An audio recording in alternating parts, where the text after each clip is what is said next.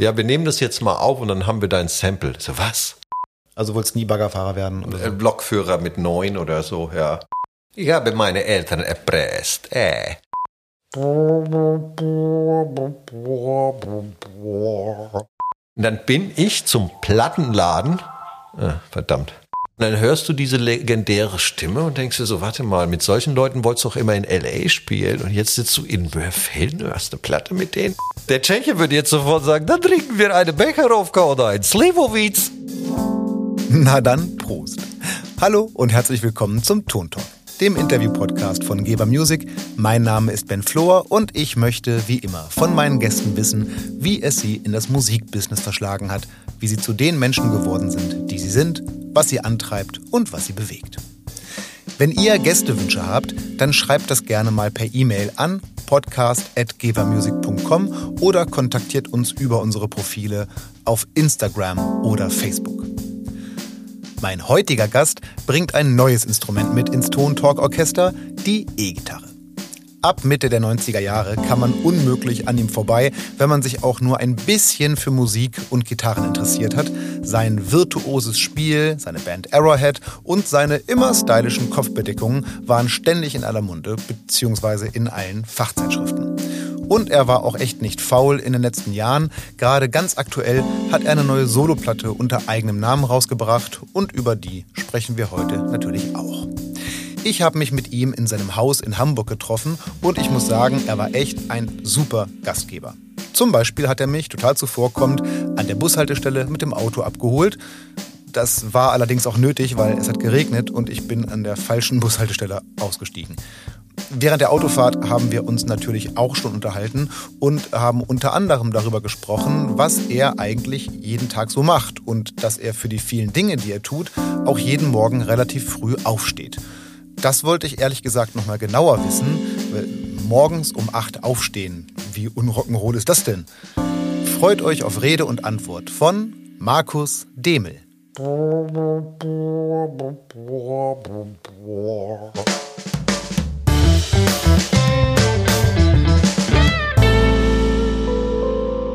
In, in meinen Zwanzigern war es natürlich immer so, dass ich bis vier oder fünf Uhr morgens wach war dabei Kette geraucht habe und nachts noch Kaffee getrunken habe oder sonst was. Äh, und jetzt ist es einfach so, dass ich die ersten Stunden sehr genieße. Und die erste Stunde des Tages ist tatsächlich zum äh, Gitarrespielen prädestiniert für mich. Da bin ich einfach am wachsten und außerdem äh, möchte ich mich nicht mit irgendwas unangenehm wie E-Mails oder, oder Social Media, so Kram. Social Media geht ja fast noch, es sei denn, es beschimpft dich jemand, wobei das ist dann auch, das ist ja auch Alltag. Aber einfach etwas Positives erstmal machen. Also auch das habe ich mir tatsächlich überlegt, wie ich ein ähm, angenehmes Leben, aber einen effizienten Tag auch habe. Das heißt, du stehst morgens auf und tatsächlich spielst Gitarre, also spielst einfach oder übst du richtig? Nee, ich spiele. Ich lasse zwar ein Metronom ab und zu laufen, um mich zu quantisieren. Ich versuche mich in Sync zu kriegen, aber ich versuche in allererster Linie äh, kreativ zu sein. Und da ich jetzt nicht mehr gezwungen bin, äh, Sachen von anderen Leuten spielen zu müssen, ich muss ja nur noch Markus Demel spielen, versuche ich Markus Demel zu üben. Ähm, aber diese Art der Disziplin, hast du, also warst du schon immer eher ein disziplinierter Typ oder hast du dir das erarbeitet? Es hat sich gesteigert. Also das erste, ich, ich habe äh, als Kind bereits Leistungssport gemacht. Was war das? Äh, Hockey und Handball. Und da war ich immer Torwart und das habe ich bis Torwart beim Hockey und beim Handball, das ja. ist, glaube ich, das Schlimmste, was man machen kann, oder? Hm, weiß ich nicht. Ich glaube, Handballspieler ist schlimmer. Also das ist gut, wenn du natürlich den Ball auf den Solarplexus kriegst, dann, dann hörst du die Engelchen singen, weil du kriegst einfach keine Luft. Du liegst dann da und irgendwelche Sanitäter pumpen an dir rum und sagen, er atmet wieder. Ja, und du liegst da wie ein Karpfen. Ähm oder äh, ich habe das dann auch aufgehört, als es mit, mit 15 oder so wurde es dann regelmäßig, dass ich immer im Bun Bunker stand und Gitarre spielte. Ja, und da war es drei, viermal die Woche, war eigentlich Probe.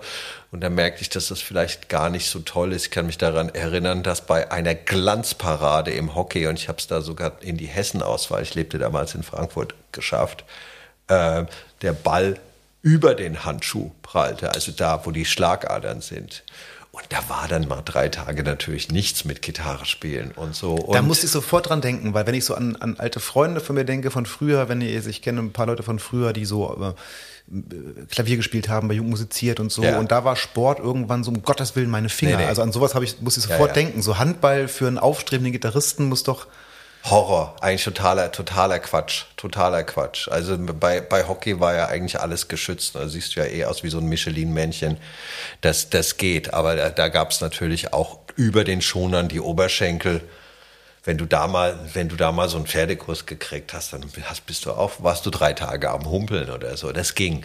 Aber als es dann de facto ernst wurde mit dem Spielen, kam noch eine andere Disziplin ins, äh, ins Leben. Also Musik habe ich schon immer sehr diszipliniert gemacht. Ich habe die äh, erst mit 14 angefangen, wirklich ernsthaft zu spielen. Also mit 12 habe ich zwar angefangen, aber mit 14, zu meinem 14. Geburtstag, wurde es dann wirklich diszipliniert. Dann habe ich dann gleich mit zwei Stunden üben, was glaube ich für einen 14-Jährigen ganz anständig ist.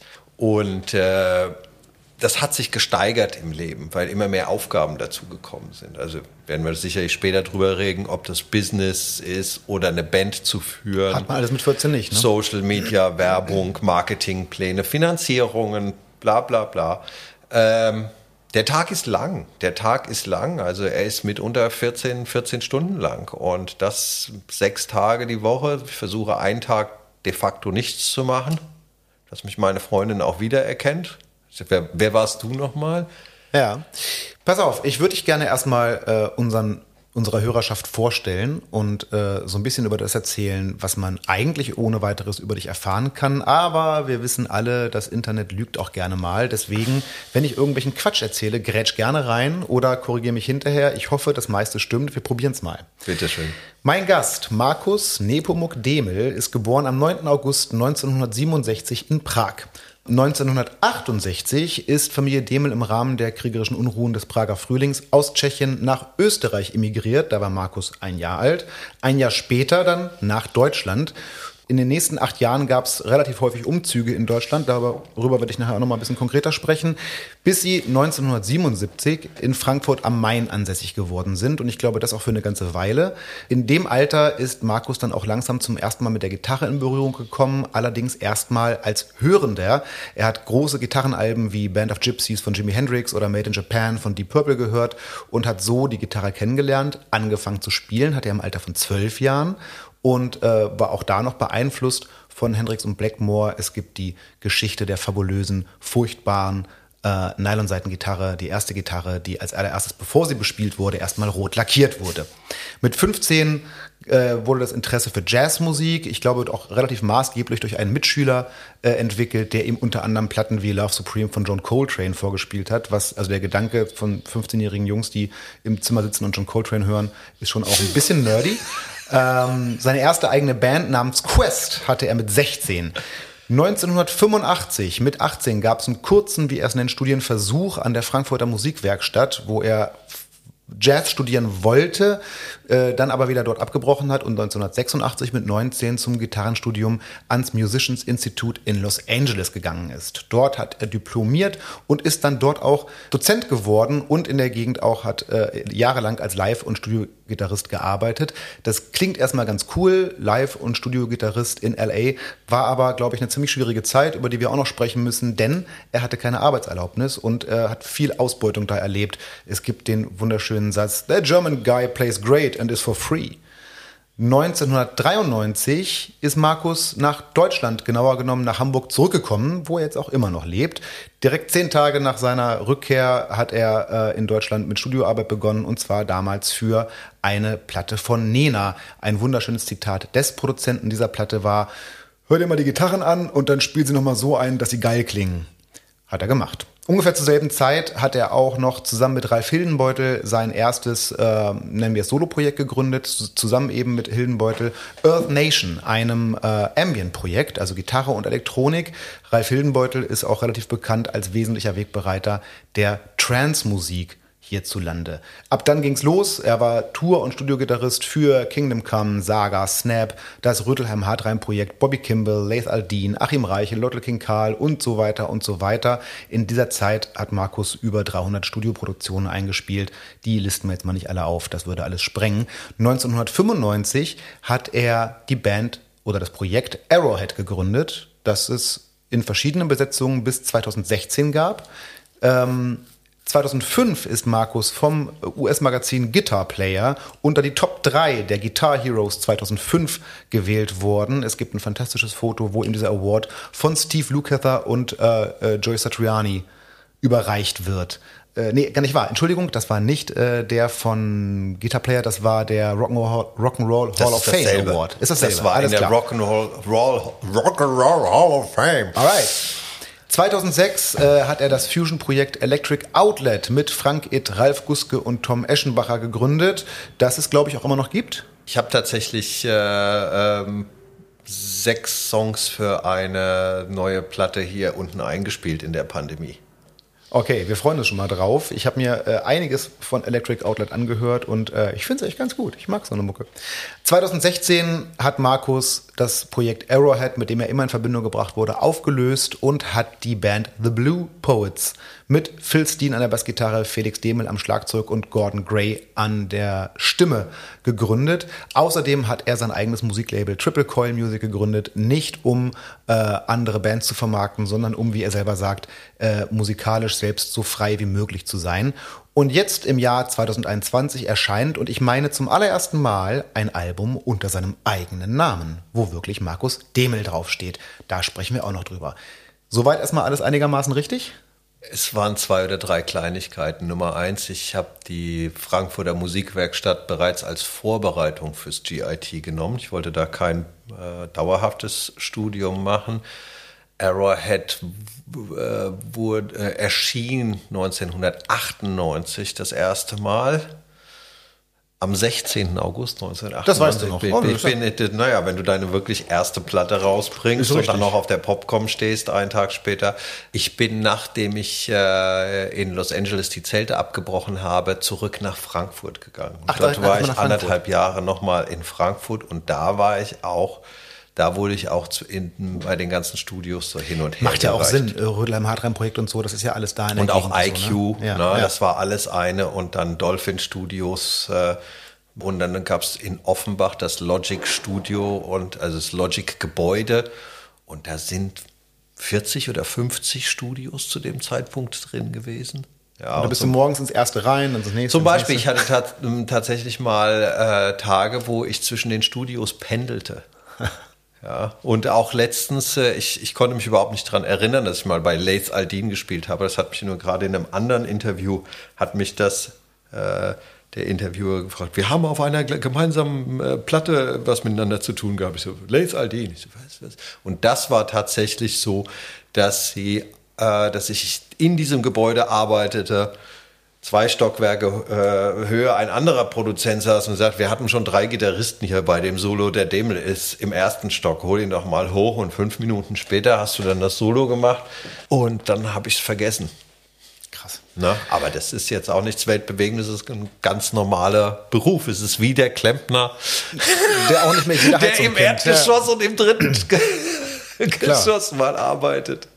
Okay, über ein paar Sachen in der Vita würde ich aber dann trotzdem Gerne. noch mal ein bisschen näher eingehen, weil es ist so, äh, ich äh, recherchiere ja häufiger über Musiker und Das war sehr gut recherchiert, Dankeschön. by the way. Also das ist, da bin ich schon richtig gerührt und geehrt. Vielen Dank. Gute Gelegenheit für eine kurze Pause, bevor ich rot werde. Also schnell den Supporter der heutigen Folge vorstellen. Das ist diesmal Ovation Guitars. Gerade GitarristInnen wie Markus, die ja bevorzugt E-Gitarre und auch gern mal schnell und virtuos spielen, für die ist es ja meistens nicht so einfach, spontan auf Akustikgitarre umzusteigen, wenn es mal sein muss.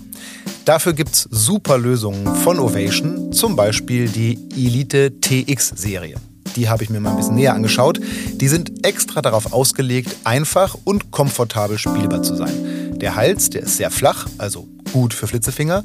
Und die Super Shallow Modelle, die haben einen so flachen Korpus, dass die Umgewöhnung von E auf Akustikgitarre, also wenn ihr sie auf der Bühne spontan umgehängt bekommt, quasi sofort funktioniert. Für alle, die auf einen fetteren akustischen Sound stehen, gibt es natürlich aber auch voluminösere Ausführungen, also mit dickerem, größerem Korpus. Na klar sind alle Ovation-Gitarren mit hervorragenden Pickups und Vorverstärkern für den Bühneneinsatz ausgerüstet. Ich meine, hey, wer hat's erfunden? Genau. Nebenbei sehen sie in ihrem mattschwarzen Finish auch noch ziemlich cool aus. Also, wenn ihr eigentlich E-Gitarre spielt, aber auf der Suche nach einer guten Akustikgitarre seid, die sich easy im Studio, im Proberaum oder auf der Bühne einsetzen lässt, dann schaut euch doch mal das Ovation-Programm an. Ach ja, für BassistInnen gilt natürlich dasselbe. Die werden hier auch fündig. Ich verlinke euch ein paar Infos in den Show Notes. Vielen Dank an Ovation für den wiederholten Support. Und jetzt zurück zur Lebensgeschichte meines Gastes was mir in solchen Vitas ganz oft auffällt und mich fast ein bisschen stört, ist, dass gewisse Bereiche, klar, weil sie jetzt erstmal für das musikalische Schaffen auch nicht ganz wichtig sind, aber hallo Wikipedia, was da los? Da, einige Bereiche sind immer sehr ausgegraut. Zum Beispiel die Zeit, bevor du angefangen hast, Gitarre zu spielen. Du hast es gerade schon verraten, dass du in der Zeit zum Beispiel viel Sport gemacht hast. Das habe ich noch nirgendwo gelesen. Ähm, aber also es geht schon weiter vor los. Also ich habe ja schon gesagt, ihr seid 69 nach Deutschland gekommen aber erst 77 in Frankfurt fest, fester sesshaft geworden. Und ich meine, diese acht Jahre, was, was war das für eine Zeit? Eine schwierige Zeit de facto. Also man muss, äh, ich bin tatsächlich mit dem Flüchtlingsausweis 1 nach Deutschland gekommen und wir lebten in München. Also zuerst lebten wir bei den Großeltern in Salzburg. Deshalb, und wir haben auch, weil meine Großmutter ein die deutsche Staatsangehörigkeit, obwohl sie Österreicherin war, eine deutsche Staatsangehörigkeit hat, deshalb auch sofort die deutsche Staatsangehörigkeit bekommen. Sonst wären meine äh, Eltern wohl nach Südafrika gegangen. Das war, das war die andere Option. Äh, Wo kamen die her?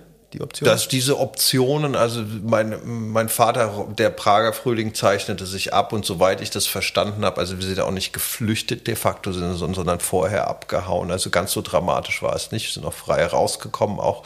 Äh, ähm, aber er sagte, diese beiden Optionen gab es und mehr hat der alte Silberrücken dazu nicht gesagt.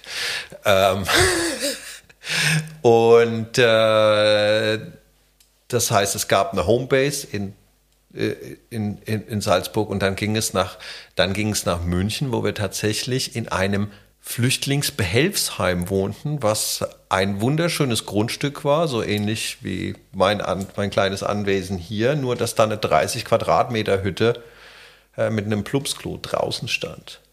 Ja, also und du das, warst zwei, ne? Also ja, ja, das war, das heißt, und das war, das war schon hart und ich weiß, dass zum Beispiel meine Mutter, meine Eltern sprachen kein Deutsch ich sprach kein Deutsch oder ich sprach ja, fing ja gerade so an zu, zu, zu sprechen und ich erinnere mich an so, so, so Geschichten, dass um äh, halb vier meine Mutter mit mir zum Bus pilgerte, um mich irgendwo beim Kindergarten abzugeben. Also das war, das war schon, ja, also ist jetzt nicht dramatisch, aber äh, schön war auch anders. Mhm.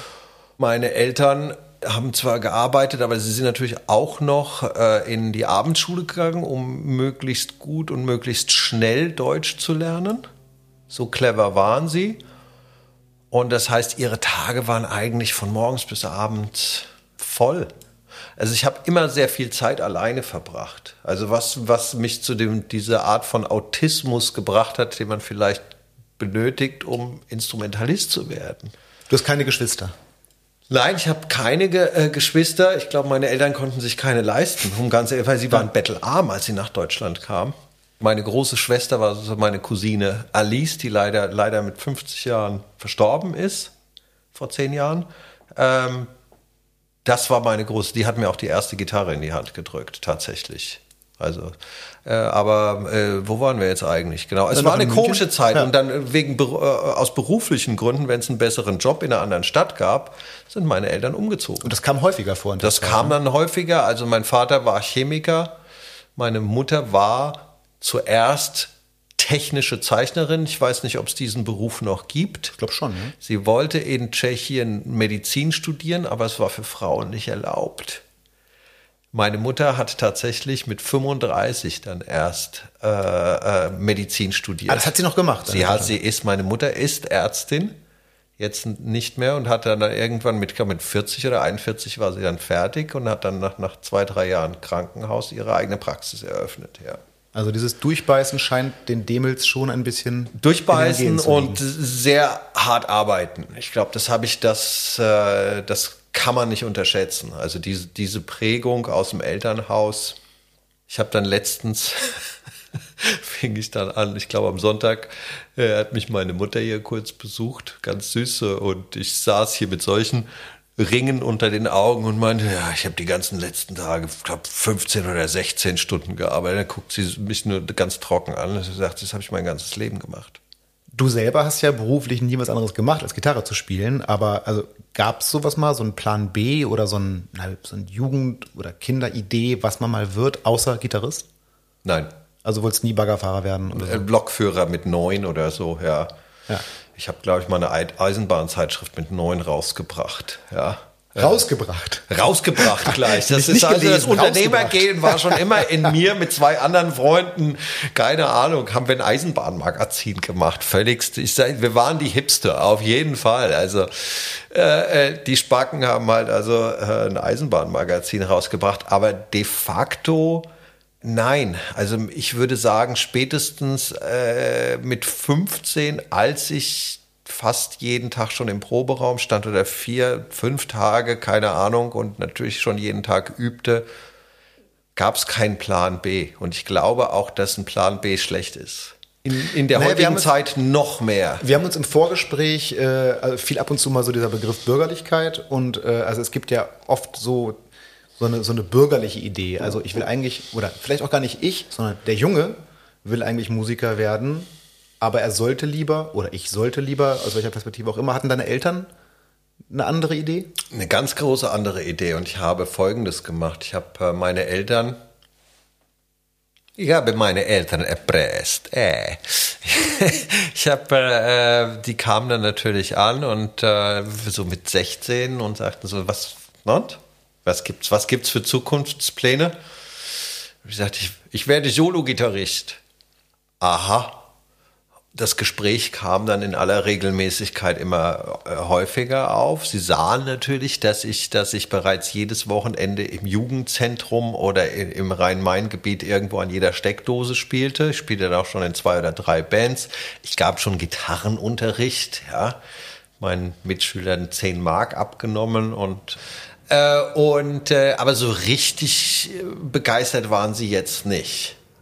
Also gerade mein Vater so, so über, überhaupt nicht von diesem ganzen Gequietsche, von dem, auch für den, das Jazzzeug. Sie konnten mit meiner Art von Musik eigentlich nichts anfangen und zu Hause saß ich eigentlich nur mit Kopfhörern, damit sie das nicht mitkriegten. Und irgendwann äh, äh aber ich, äh, ging's, wurde es mir zu nervig und ich habe gesagt, okay, ich schließe einen Kompromiss.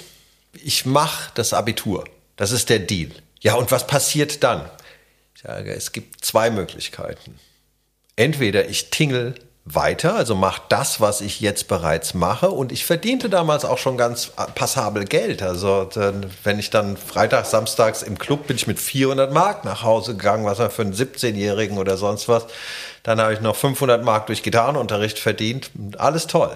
Aber es gibt da eine Universität, ein Institut ah, in Los guter, Angeles. Guter Trigger, glaube ich. Genau. Und ich knallte ihnen also diese Broschüre hin, die hatte ich bereits bestellt. Ja, das muss man vielleicht nochmal dazu sagen, liebe Kinder. Damals hat man nicht mal eben äh, die Internetseite angeklickt, sondern man hat dann per Post sich eine Broschüre zukommen lassen, weil man Gott sei Dank irgendwie doch davon gehört hat. Und dann musste die Briefmarken da rein, der musste das Porto da reinlegen. Das heißt, genau. das Porto, Porto, aus Amerika war damals 20 Mark. Porto, oder? das ist das, was man damals quasi fürs, für Mails bezahlt hat, sozusagen. ja. Also die ganze Familie war null begeistert und ich, äh, äh mein Vater hat bis äh, zu seinem 70. Lebensjahr meine Musik eigentlich gehasst. Wir hatten da ein sehr angespanntes Verhältnis. Ich habe ihm dann zum 70. Geburtstag den äh, Song Tata, was auf Tschechisch Vater heißt, äh, geschenkt. Das war, glaube ich, der erste Song von mir, den er gut fand. Ich finde den auch super. Tolle, tolle, äh, äh, wirklich lustiger Song eigentlich. Lustig, lebensbejahend. Ne? Und äh, äh das, äh, das, das war gut, aber ich kann, ich weiß, dass er kein angenehmer Konzertbesucher war.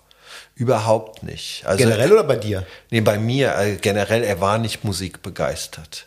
Also das ist, meine Mutter ist sehr musikalisch talentiert. Meine Mutter hat einfach eine unfassbare Stimme und hat auch früher Klavier gespielt. Ich habe ihr jetzt vor zwei Jahren zu Weihnachten Klavier geschenkt, dass sie wieder mal anfängt äh, weil sie als Kind ganz gut gespielt hat. Aber wenn sie, wenn sie, wenn sie singt, auch wenn sie voll aus dem Training ist, das ist einfach eine Bombenstimme. Vielleicht habe ich da auch was man einen passablen Ton äh, nennt. Vielleicht habe ich das auch daher, weil meine früheste musikalische Prägung ist, dass meine Mutter mich in den Schlaf gesungen hat mit dieser kristallklaren, wundervollen äh, Stimme. Aber noch einmal, ich musste wirklich mich durchsetzen. Es war eher so ein leiser Krieg. Es war jetzt flogen nicht die Fetzen.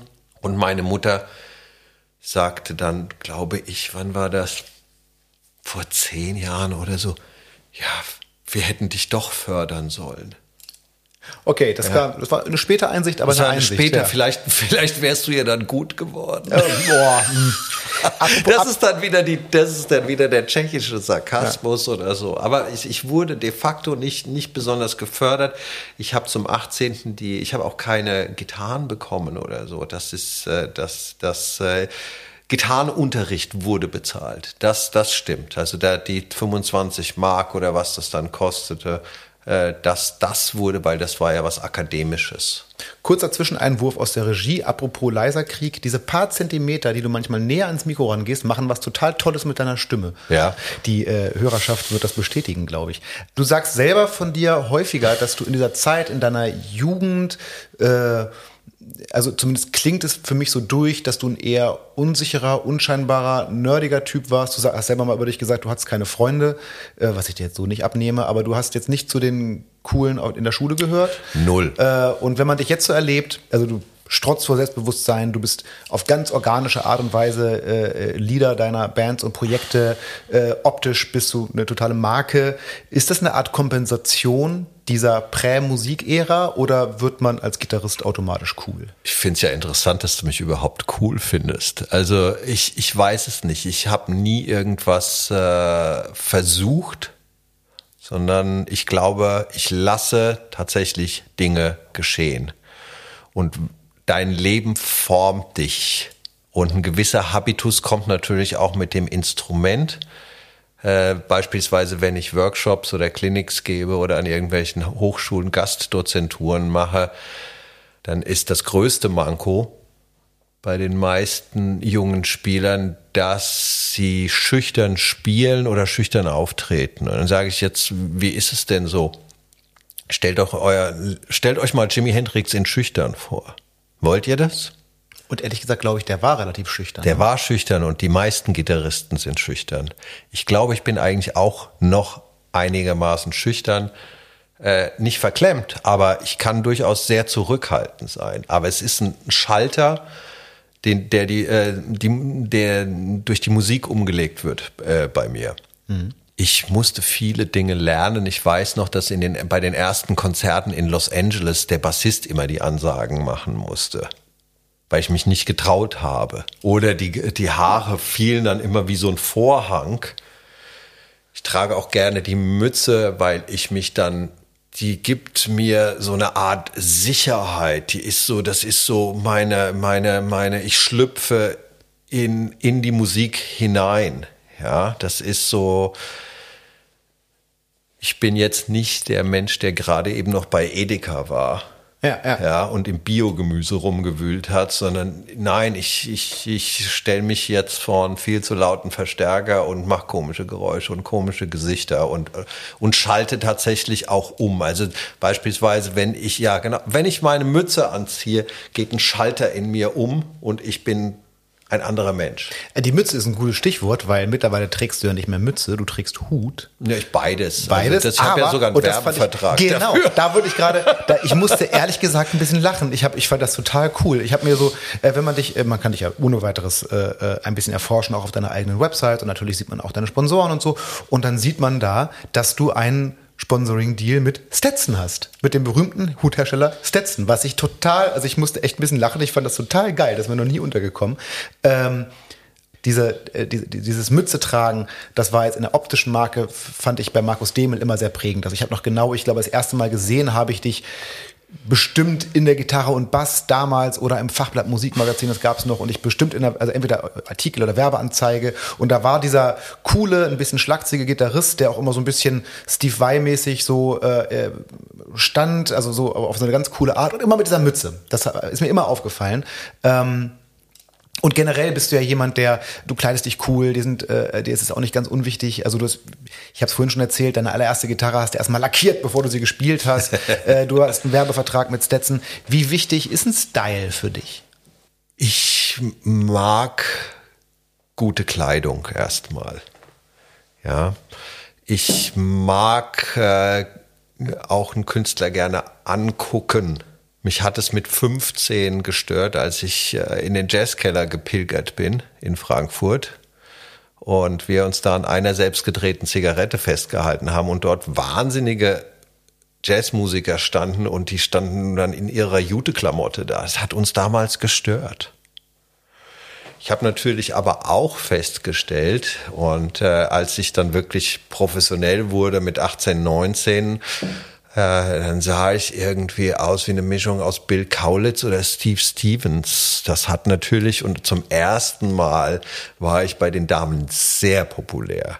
Also sehr und dann noch mit so einer Bon Jovi-Frisur, wie das natürlich in den 80ern war.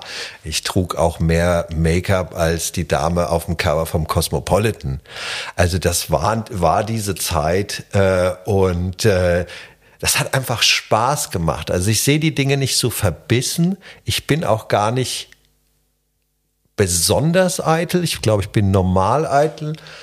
Aber mir macht es auch Spaß. Und ich weiß, als ich im Kino Jimi Hendrix live at Monterey schaute, konnte ich nur mit, war ich fasziniert von der Boa. Ja, ja, auf ja. den Hals hatte.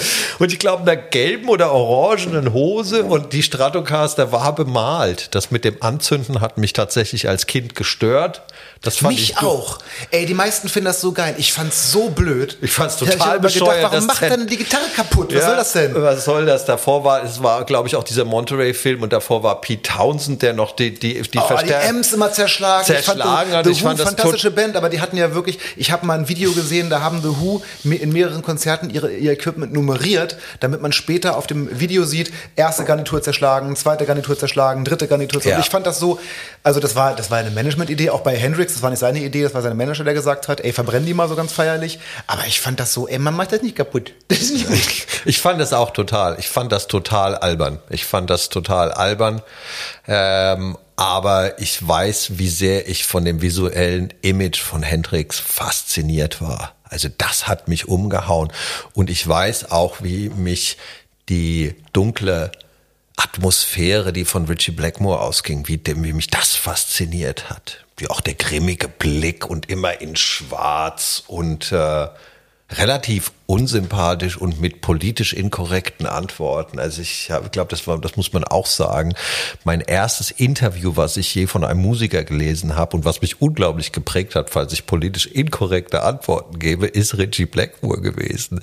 Ich glaube, der hat ganz dezent die halbe Musikindustrie darin beleidigt, was es heutzutage gar nicht mehr geben würde. Das gäbe so einen Shitstorm, aber auf eine sehr charmante britische Art und Weise. Genau. Aber äh, ich denke, dass äh, das Visuelle ist wichtig und man braucht vor allem äh, eine, eine Corporate Identity.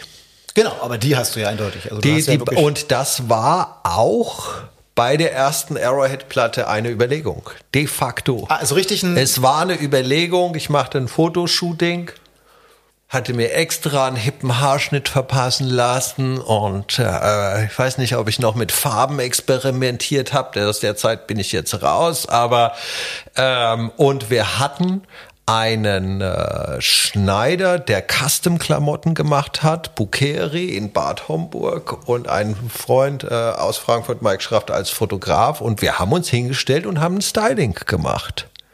Ja, und ich weiß, dass das die Plattenfirma toll fand. Die haben gesagt, oh, das können wir vermarkten.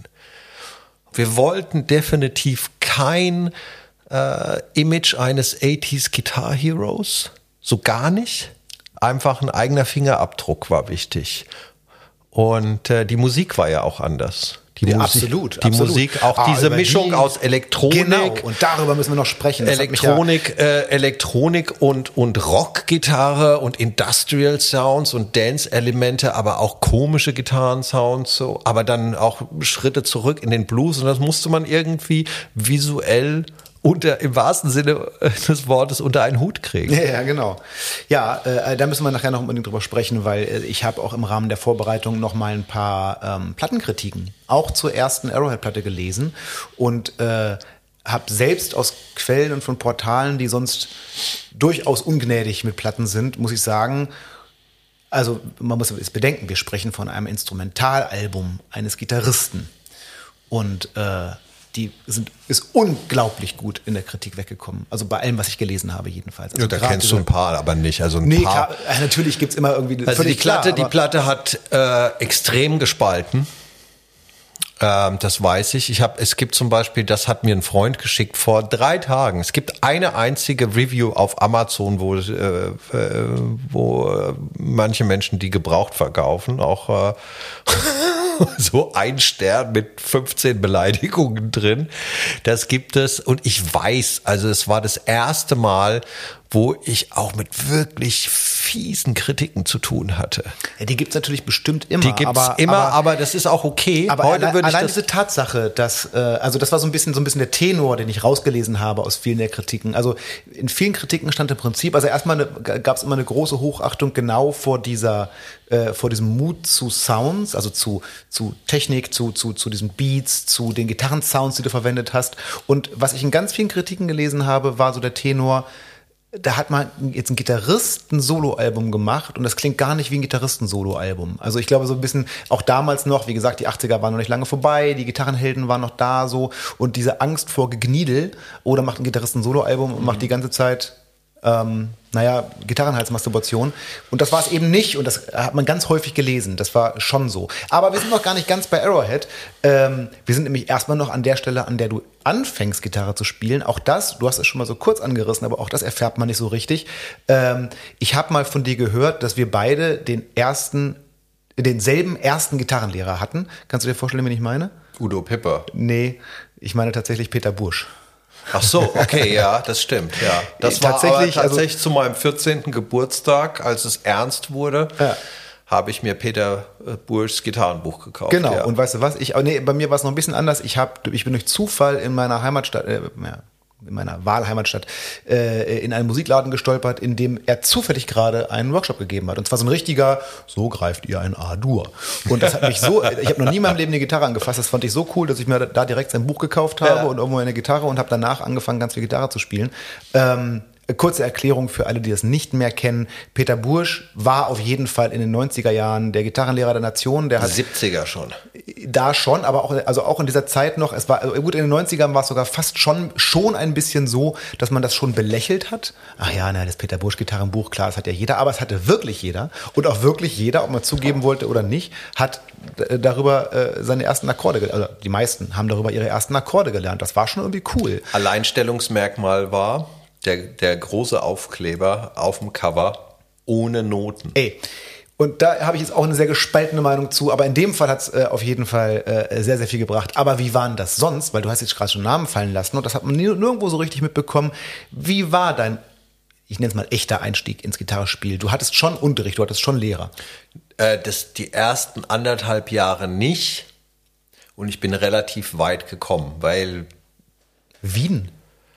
Ich meine, YouTube gab es noch nicht. Na- Naja, ich glaube, dass YouTube nicht nur Vorteile hat oder auch die ewig verfügbare Information.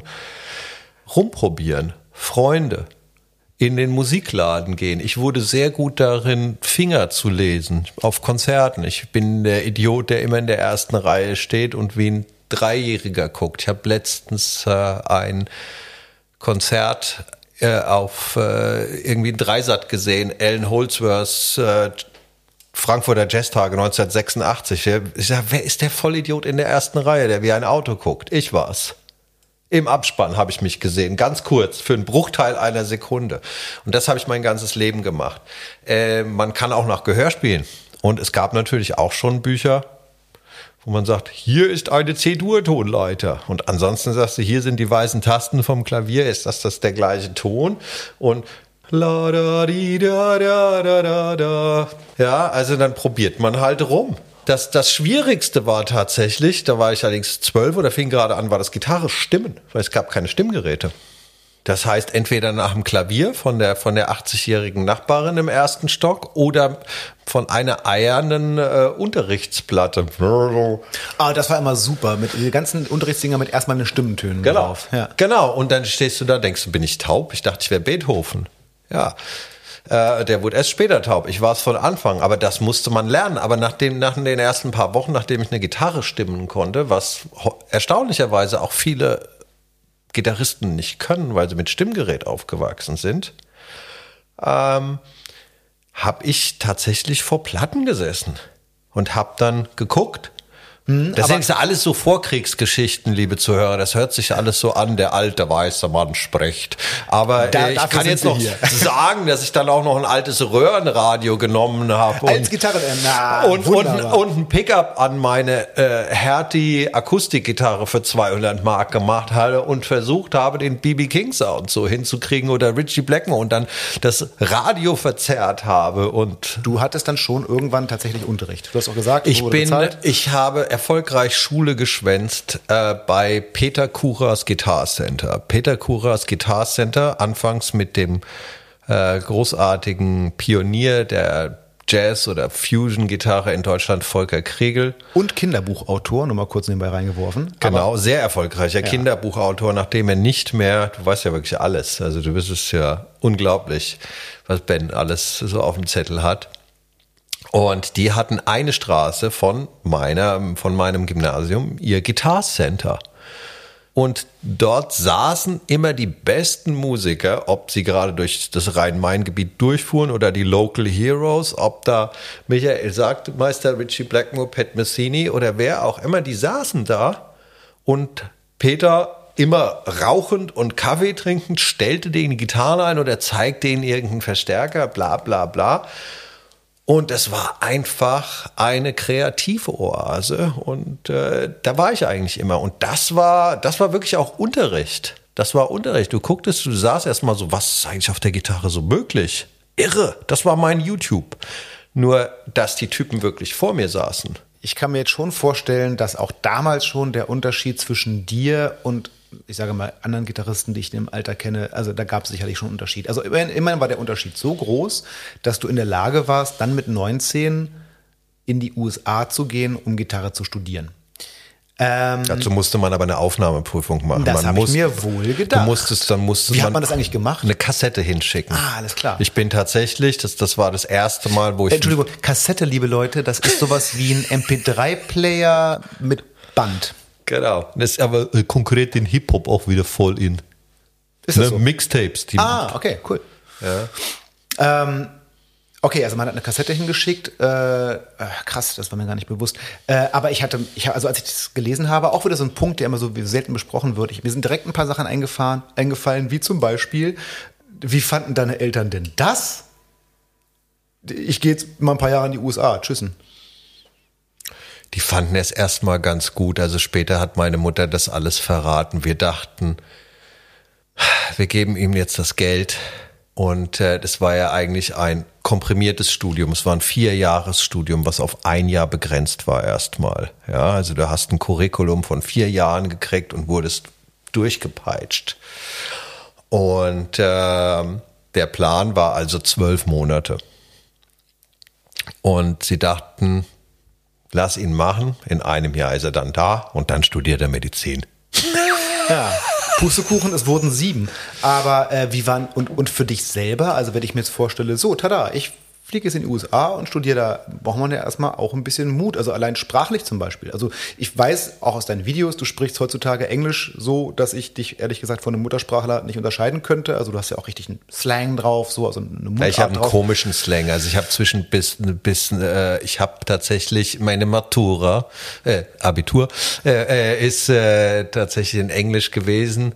Äh, okay, also da warst du schon der Sprache recht gut mächtig. Auf ich war einigermaßen Französisch fiel mir nie leicht. Das wollte ich jetzt eigentlich noch mal ein bisschen aufbürsten, meine Französisch oder Italienisch Kenntnisse. Aber äh, Englisch hat mich natürlich interessiert, weil es die Sprache der Musiker war. So, Französisch hat mich damals nicht interessiert. Da war ich einfach ein dummer Junge. Und äh, dann äh, sprach ich natürlich Oxford-Englisch oder wie meine Großmutter, die war auch immer eine Grand Dame von den Salzburger Festspielen und die, die, die sprach beim Frühstück immer nur Englisch mit mir. Butter, please, darling. Und Ehrlich? So, ja, ja. Wie geil. Oh, thank you so very much. Ja. Naja, aber es ist doch noch ein Unterschied und ich kann es aus eigener Erfahrung sagen. Klar, wenn man dieses Schul-Oxford-Englisch spricht, das ist schon mal ganz schön, man kann sich auf einem gewissen Level auch unterhalten, aber nun bist du da auf einmal auf einem Kontinent, da sprechen erstmal alle diese Sprache, also du kannst auch nicht auf den Notnagel Deutsch äh, zurückgreifen und dann ja, ich meine, wie Muttersprachler so sind, äh, dann ja auch nicht immer so, dass man jedes Wort versteht. Bisschen Mut gehört schon dazu, da hat es jetzt aber keine ich war unglaublich naiv und man muss natürlich auch sagen, dass ein Mensch, der mehrmals im Leben umgezogen ist und auch bereits ah, eigentlich in ja. drei Ländern gelebt hat, natürlich war es, dass, dass die ersten drei Monate waren äußerst seltsam, aber ich hatte eine Mission, ich hatte einen festen Plan und der, der hieß studieren. Ich hatte nur einen Plan für diese zwölf Monate und der hieß, werd so krass gut wie es geht. Also es war das erste Mal, wo ich mich dann auch zu zwölf Stunden üben gezwungen habe. Also wirklich wie so ein, wie so ein, wie so ein Muskelprotz. Mhm. Würdest so. du tatsächlich sagen, wenn man jetzt so, ich sage mal, wenn man dein, dein Leistungsanstieg auf der Gitarre so als Graph, als Kurve zeichnen würde, würdest du sagen, das war so in dem Anstieg deines Könnens auch wirklich der Peak in deinem Leben? Absolut. In den, in den ersten zwei Jahren.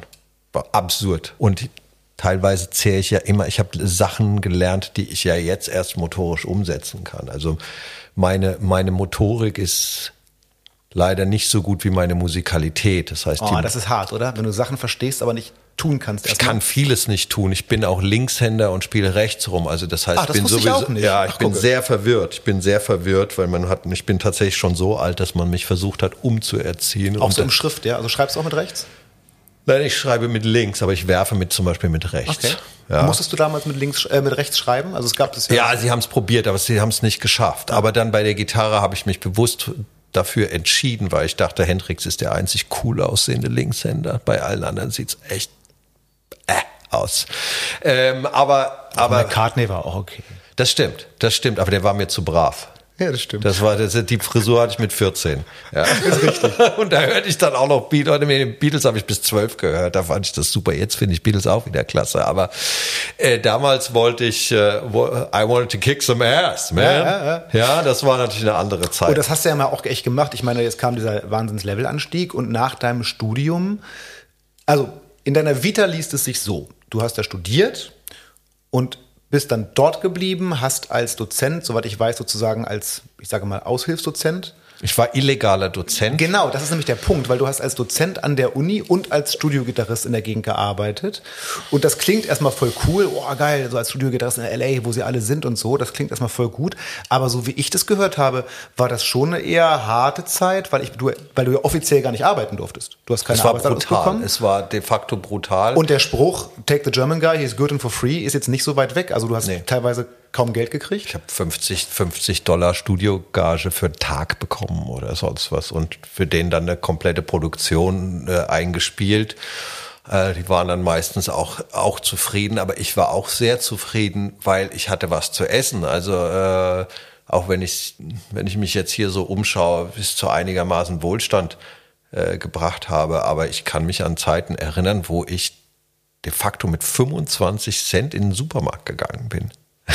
Das wäre noch mal, das wäre so ein eigener Podcast mit Markus Demel und 25 Cent im Supermarkt. Ja, gucken, und da, dann, dann kaufst du dir so so Glutamat, Fertignudeln, Chinasuppe, zwei, zwei Tüten. Ah, ganz und gesunde, ganz das gesunde ist, Das ist, das ist falls, äh, jetzt, jetzt habe ich ja angeblich Idealgewicht, aber damals war ich einfach komplett unterernährt. Also man konnte mich mit dem Teelichtröntgen, äh, jeder dachte, ich muss, ich, ich, ich, ich nehme Kokain zum Frühstück, aber ich aber kann, hätte mir das, das gar nicht. fünf Jahre lang gemacht. Wie hast du das gemacht? Du hast das doch, du hast doch, also wenn ich es richtig rechne, du hast, glaube ich, zwei Jahre am Ende studiert, oder? Ich habe Genau, ich habe das so gemacht. Ich habe die ersten zwei Jahre studiert, dann dazwischen habe ich ein halbes Jahr Pause gemacht. Ich habe insgesamt ein Studentenvisum von zweieinhalb Jahren dadurch bekommen. Das heißt, meine Legalität war gewährleistet. Danach habe ich ein Touristenvisum bekommen. Und das Angebot der Anstellung habe ich von Keith Wyatt direkt nach dem ersten Jahr bekommen. Am GIT. Am, genau, am GIT oder MIT oder wie man es auch immer nennen möchte. Das ging dann nicht. Dann habe ich äh, mir Talentbescheinigungen handschriftlich schreiben lassen von den von 20 Dozenten. Damit, damit bin ich zu irgendeinem Anwaltsbüro in Downtown LA. Die sagten erstmal, gib mir 5000 Dollar und dann gucken wir und dann dauert es sechs bis zwei Monate, keine Garantie auf Erfolg. Ich hatte keine 5000 Dollar, also bin ich so wieder, was wieder nach Hause gegangen und zwei, drei Dozenten waren dann so nett und haben das dann immer so gemacht, dass wenn sie nicht konnten, weil sie einen Gig hatten oder eine Session, habe ich sie vertreten und sie haben mir ihre Schecks gegeben. Die jetzt ja aber auch nicht. Ich möchte es gar nicht sagen, was man bekommen hat. Dann verschweigen wir das mal gepflegt. Das und, ich das ist, und ich verrate, dass man es an anderer ja. Stelle durchaus erfahren kann im Internet. Aber ähm, ich meine aber vor allen Dingen, also ich meine, es klingt schon wie, also du hast für wenig Geld sehr viel gearbeitet, was natürlich auch, ich meine, es war eine Zeit, in der es natürlich auch, hat das natürlich auch was, gerade als aufstrebender Gitarrist und kann Studioproduktionen spielen, aber trotzdem, fünf Jahre! Also, bist du danach nicht auf den Zahnfleisch gegangen? Ich war zum Schluss sehr abgerockt. Ich war dann auch mal eine Woche obdachlos in LA. In Sicherlich auch kein Spaß. Ist nicht, also ich habe jetzt nicht auf der Straße geschlafen, tatsächlich nicht. Und ich habe dann zum ersten Mal auch einen echten Job gehabt. Für fünf Tage habe ich Telefonmarketing äh, gemacht. Da wurde ich glücklicherweise sofort gefeuert weil ich nicht genügend äh, Überzeugungskraft hattest wahrscheinlich. Weil ich nicht genug Umsatz generiert habe, natürlich. Ne? Aber das war hart. Morgens, morgens um halb fünf an der Bushaltestelle in Hollywood, während die Gangmitglieder an dir vorbeifahren und sagen, was macht der unterernährte Langhaarige da? Und äh, die Snoop Dogs gucken aus dem alten Cadillac und überlegen, ob sie dich abknallen oder ob sie dir auf die Fresse hauen. Und du fährst dann irgendwie anderthalb Stunden Bus nach Reseda oder irgendwas, um dich in ein Großraumbüro zu setzen und äh, Tintendrucker zu verkaufen oder irgendein Schwachsinn. Vier Tage Kellnern und fünf Tage Telefonmarketing, das waren meine einzigen äh, Jobs, die ich da gemacht habe. Natürlich auch illegal. Das ist jetzt verjährt, man kann mich nicht mehr festnehmen. Können über alles reden, gar kein Problem. genau, der Trump ist ja und weg. Außerdem, außerdem glaube ich ehrlich gesagt, ich bin mir nicht ganz sicher, aber ich vermute, so viele werden in den Staaten auch diesen Podcast nicht hören. Insofern das, das, das genau. keiner. Ähm, und ich, glaub, ich glaube, wenn ich es richtig mitgeschnitten habe, die Tatsache, dass du so, na, ich sag's, nenn's mal beim Namen, fertig warst, hat ja auch nicht unmaßgeblich dazu äh, geführt, dass du dann nach Deutschland zurückgegangen bist, ja. weil ein Freund von dir gesagt hat, Markus, du siehst gar nicht gut aus. Du siehst gar nicht gut aus. Das ist, also ich hatte eine psychotische äh, äh, äh Freundin. Ich habe filmreife Szenen es, äh, erlebt in, in der Hollywood-Zeit mit Rockstars, mit werdenden Rockstars oder mit drogenabhängigen Geisteskranken. Äh, ich habe da Sachen erlebt, äh, wenn ich manche Filme so gucke, die, die frei ab 16 sind, muss ich da wegschalten, weil ich einfach schwitzige Hände kriege. Ich sage, ich habe das alles, ich habe das alles erlebt, eine Mischung aus Fear Loathing in Las Vegas und Fellini zitternde Halbleichen in der Badewanne morgens um vier oder oder äh, Frauen, die ihr Nachthemd anzünden und Leute, die auf dem Teppich nach irgendwas suchen, was ich hier nicht erwähnen möchte. Also diese ganzen äh, komischen Klischees äh, und wir hatten auch, das vielleicht auch noch erwähnenswert, ich hatte nach anderthalb Jahren war ich in der Band, die das N' Roses Management hatte und das heißt Sodom und Gomorra war links und rechts. Also, dass ich da lebend rausgekommen bin, ist dafür danke ich dem lieben Gott, muss ich ganz ehrlich sagen. Nein, nicht ganz unmaßgeblich dafür war wahrscheinlich wirklich die Entscheidung, und man muss ja jetzt im Retrospektiv sagen, die goldrichtige Entscheidung 1993 nach Deutschland zurückzugehen. Und zwar ich habe das falsch abgespeichert, aber nach Frankfurt bist du erstmal gegangen. Genau. Und es, man muss ja einfach mal so sagen, es ging direkt los. Also du bist nach Deutschland gekommen ja, und das keine muss man, zehn Tage aber später. da muss ich jetzt die, die wie der Hip-Hopper sagen, die fettesten Props an meinen Schulfreund Matthias Hoffmann oder aka C. Butzen äh, sagen, der ein bekannter Produzent ist von Würz, Katterfeld oder vielen oder auch in äh, Trance-Bereich. Der, der ich muss mal was nachfragen bei dem Hoffmann. Der ist aber, das ist aber nicht der Konzert, äh, war nicht der Veranstalter, ne? Nein. Ich habe nämlich seinen Namen gegoogelt Ja. und kam dann erstmal auf einen Matthias Hoffmann, der jetzt gerade vor kurzem erstmal verknackt wurde, weil, äh, also das, es gibt einen Matthias Hoffmann, der, der war oder ist Konzertveranstalter. bei Shooter Promotion oder was Ja, das weiß ich nicht, nee, äh, kann ich nicht mehr genau sagen. Auf jeden Fall ist der wegen Insolvenzverschleppung, bla bla. Der ist es aber nicht, habe ich dann Gott sei Dank Nein, sein gesehen. So, hey, nein, Produzentenname es gibt den ist AC Bootsen. Genau, es Ja. gibt den Produzenten und, Und, äh, der hat dich nach Deutschland quasi Der, geschickt geholt. das immer. War, Matthias war die letzten zwei Jahre in Frankfurt mein Gitarre-Sparringspartner. Wir übten Acht-Finger-Tapping und äh, färbten uns die Haare lila und guckten, wie vertikal sie denn werden könnten. Ähm, und äh, der war sehr erfolgreich bereits als, äh, als Produzent und Labeleigner und der sagte, du siehst furchtbar aus. Der war gerade in New York wegen seinem Label, dann ist er nach LA rüber, hat mich besucht und rief eines Morgens an und sagte, Markus, äh, wir fliegen am Sonntag. Und es war Freitag. Ich sage, wie? Wir fliegen am Sonntag. Und sinngemäß, ich kann mir das nicht angucken, du bist ein Schatten deiner selbst. Ja, du bist vom Leben geschlagen mit mit 20.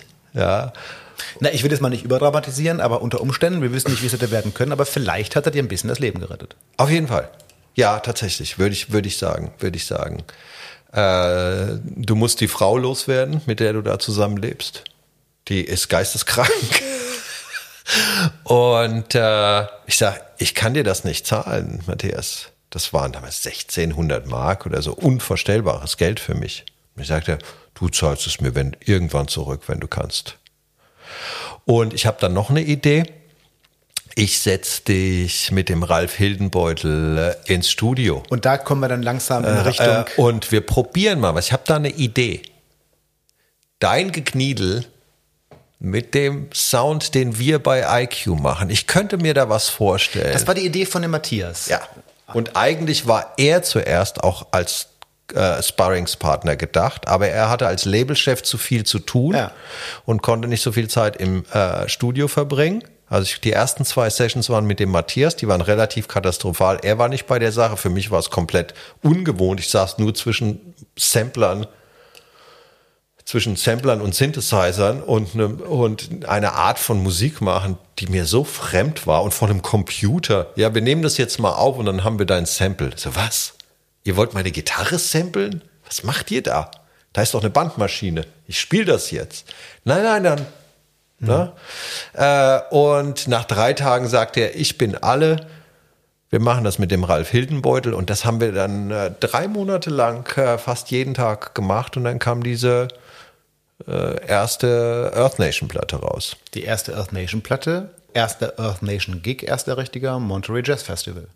Ganz klein, ja. Miles Davis Hall vor 2000 Verrückten. Äh, vier Live-Musiker spielen Trance, Ambient, Techno mit Gitarre. Konntest du dich damit gut anfreunden? Weil ganz andere musikalische Welt auf einmal, ne? Ich war, ich war offen. Ich wusste gar nichts, wo ich sein wollte. Also ich war in einer, in einer schwammigen Phase meines, meines, meines Lebens. Ja. Ähm, und ich habe Erfahrung gesammelt. Ich glaube, ich war, ich bin immer mit allem zu spät dran. Ich war ein Kind. Ich war ein Kind mit Mitte 20. Aber ich meine, alles weitere, was dann passiert ist, da muss man jetzt gar nicht erstmal so genau drüber sprechen, weil das ist wirklich, das ist Markus Demel Geschichte. Also äh, der Sage nach warst du keine zehn Tage in Deutschland und hast direkt diese ähm, Nena-Platte gespielt. Das war, muss ich auch dem Matthias danken, weil Steffen Pritzke äh, hat äh, gesagt, hier Markus, äh, ich war gerade beim Gunter Mende und Gunter Mende war der Produzent von äh, Jennifer Rush und noch irgendwas so super erfolgreichem. Und die hatten ganz unfassbares Studio in Mörfelden-Langen neben Frankfurt. Er der, der Gunter Mende hat gerade Problem bei einer Künstlerin mit den Gitarristen. Ich sage, ja und? Wir fahren da morgen hin. Und dann bin ich da hingefahren und dann ging es um diese besagte Künstlerin. Die Platte war fertig und der Produzent sagte, die Gitarren sind Mist. Kannst du alle Gitarren nochmal spielen? Und zwar genau die, die da drauf sind, aber in gut. Und das habe ich gemacht. Äh, das war meine Feuertaufe in dem Studio. Und dann habe ich da, glaube ich, anderthalb Jahre fast jede Woche gearbeitet. Also ich habe da sehr, sehr viel, bin zwischen Regie A und B äh, hin und her gependelt und äh, habe da sehr, habe da wirklich sau viel gelernt. Hab zwischen auch peinliche Momente überstehen müssen, wo ich Dinge nicht spielen konnte. Ja, einfache Dinge, wo ich einfach dachte, wieso kannst du das jetzt nicht spielen? Aber da wird man einfach demütig und es war eine, wieder eine Schule fürs Leben. Also die Erfahrungen zwischen dieser Techno-Ambient-Geschichte und dann der Pop-Welt waren seltsam und dann gleichzeitig beispielsweise direkt nach Nena zwei oder zwei, drei Wochen danach ging's mental nach Los Angeles zurück, weil dann war Bobby Kimball als Toto-Sänger und da war das konträre Programm die Band soll den Scheiß live im Studio einspielen. Und Bobby schreit dich an und dann hörst du diese legendäre Stimme und denkst dir so, warte mal, mit solchen Leuten wolltest du doch immer in L.A. spielen und jetzt sitzt du in Wörfelden, du hast eine Platte mit denen und du wirst noch fantastisch bezahlt. Das war, das war skurril und gleichzeitig am nächsten Tag ging es dann bei, äh, wieder nach ins Logic Studio nach Offenbach zurück, wo dann irgendein durchgeschossener DJ sagte, oh, ich habe hier so einen Track, mach da mal was. Und was machst du? Kiffen oder was? Ja. Okay. Äh, und dann sitzt du da morgens um neun und spielst irgendeinen Trance-Track von irgendeinem DJ an, der unfassbar erfolgreich ist, von dem du noch nie gehört hast. Und es gab diese Sache, ähm, da würde ich ganz kurz gerne drüber sprechen, weil du hast dann auch mal irgendwann in der Zeit einen Anruf bekommen äh, äh und äh, hattest drei Tage Zeit, dich mal schnell auf eine Saga-Tour vorzubereiten. Mhm. Äh, für alle, die das nicht kennen, Saga ist eine kanadische Progressive Rock Band, die in den 80er, 90ern sehr erfolgreich war. Ähm, ich habe mich damals schon gefragt, also bei Saga muss man sagen, äh, die haben scheinbar einen Hang zu deutschen Musikern, weil auch Kurt Kress hat bei denen mal getrommelt eine Zeit lang. Ich glaube, da gab es ein bisschen Stress in der Band. Äh, das war jetzt aber, glaube ich, nicht der Grund für deinen Einsatz. Ne? Also nee, der, der, der, Gitarrist der, Ian Crichton ist... Äh, Crichton wird der auch. Crichton, Entschuldigung, Crichton, nee, Crichton, Crichton. Ian Crichton. Äh, der ist, ist ja der Bruder des, des Bassisten. des Bassisten, so genau, ich weiß, dass da Brüder sind, der ist irgendwie ausgefallen und du musstest ihn ersetzen? Mhm, genau, der hatte sich den offiziell die Hand verletzt. Und äh, äh alles weitere überlassen wir der Fantasie. Ja, aber überlassen wir der Fantasie und äh, das ging nicht und sie wurden bei der ersten Show in Malmö ausgepfiffen. Das heißt, sie hatten keine andere Möglichkeit, als äh, zu sagen, okay, wir brechen jetzt die Tour ab. Wir haben jetzt hier eine Europa-Tour von keine Ahnung, sechs Wochen, vier Wochen, fünf Wochen. Es war heftig. Es war sechs, sieben Konzerte am Stück immer. Und äh, ich hatte dem Tourmanager, dem Deutsch, es gab zwei Tourmanager, dem deutschen Tourmanager in Frankfurt mal eine Gitarrenstunde gegeben. Und der rief an und ich war gerade nach Hamburg gezogen, saß in Hamburg, war arbeitslos in Hamburg das war mein zweites, war wirklich so ein halbes Jahr in Hamburg und war arbeitslos. Ich dachte, es geht jetzt alles immer so weiter. Und äh, dann hört eine Stimme im, im wunderschönen Frankfurt, hey, Gute, hier ist der Andi. Andi, ah, grüß dich Andi, wie geht's? Ja, ganz, ganz gut. Ich bin jetzt hier gerade in Schweden und mit Saga auf Tour. Die brauchen Gitarristen. Und was soll ich machen? Ja, du sollst der Gitarrist sein. Äh, das einzige Problem ist, die nächste Show ist in, du hast drei Tage Zeit, die nächste Show wäre in vier Tagen. Äh, äh, ich gebe dich mal an den, an den, an den Manager. Hey, Marcus, how you doing? All right, yeah. Well, we've got a problem here, and uh, yeah, so you're the guy I've heard. Yeah, man. Oh, could you do it? Uh, look, just get two CDs, get the live album, and get uh, I don't know, blah blah blah, irgendein, irgendein anderes Album, and uh, come to Frankfurt tomorrow. We'll be in Frankfurt, and you can re rehearse with the guys for two days, and then we're gonna do it. All right. Haben wir uns noch auf den Preis geeinigt und dann Nach einer Viertelstunde war der Deal gebonkt und ich dachte so, okay. Und dann bin ich zum Plattenladen. Ah, verdammt. Ich? Kein Problem. Also kannst, kannst gerne rangehen. Ich unterhalte unser Publikum sonst kurz ein bisschen. und, äh, ich bin, ich, ich gehe mal, ich mach das mal kurz mal aus. Ja, kein Problem. Das ist das Schöne, wenn wir bei den äh, Künstlern zu Hause sind. Da klingelt auch schon mal das Telefon. Ich mache jetzt einfach weiter. Es ging, äh, ich bin äh, in die Stadt gefahren und habe mir besagte zwei Platten gekauft. Das war bestimmt die Live-Platte In Transit. Äh, in Transit und äh, Generation 13, das war die aktuelle Studioplatte. Und ich hatte bestimmt zehn Jahre kein Saga mehr so auf dem Zettel gehabt und habe mir das dann angehört und dachte so, erster Song.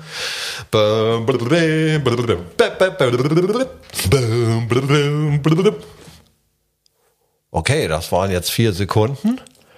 Wie lang ist das Programm? Zwei Stunden? Okay. Und dann ist mir erstmal schlecht geworden, weil dann habe ich mir den zweiten Song angehört. Und das war komischerweise immer noch keine Lagerfeuermusik. Es war, die Gitarre spielte die ganze Zeit Linien synchron mit dem Keyboard. Das war mir als Kind nicht bewusst. Aber ich würde sagen, das ist Saga. Das ist, genau, das ist Saga. Also du konntest dich da nicht irgendwie durchschummeln, sondern du musstest eins zu eins das Keyboard doppeln. Ja, auch mal zweistimmig, auch mal gegeneinander, wie auch immer. Mal ziemlich flott und in einem ganz anderen Style, den ich eigentlich spiele, so abgedämpft und sehr perkussiv.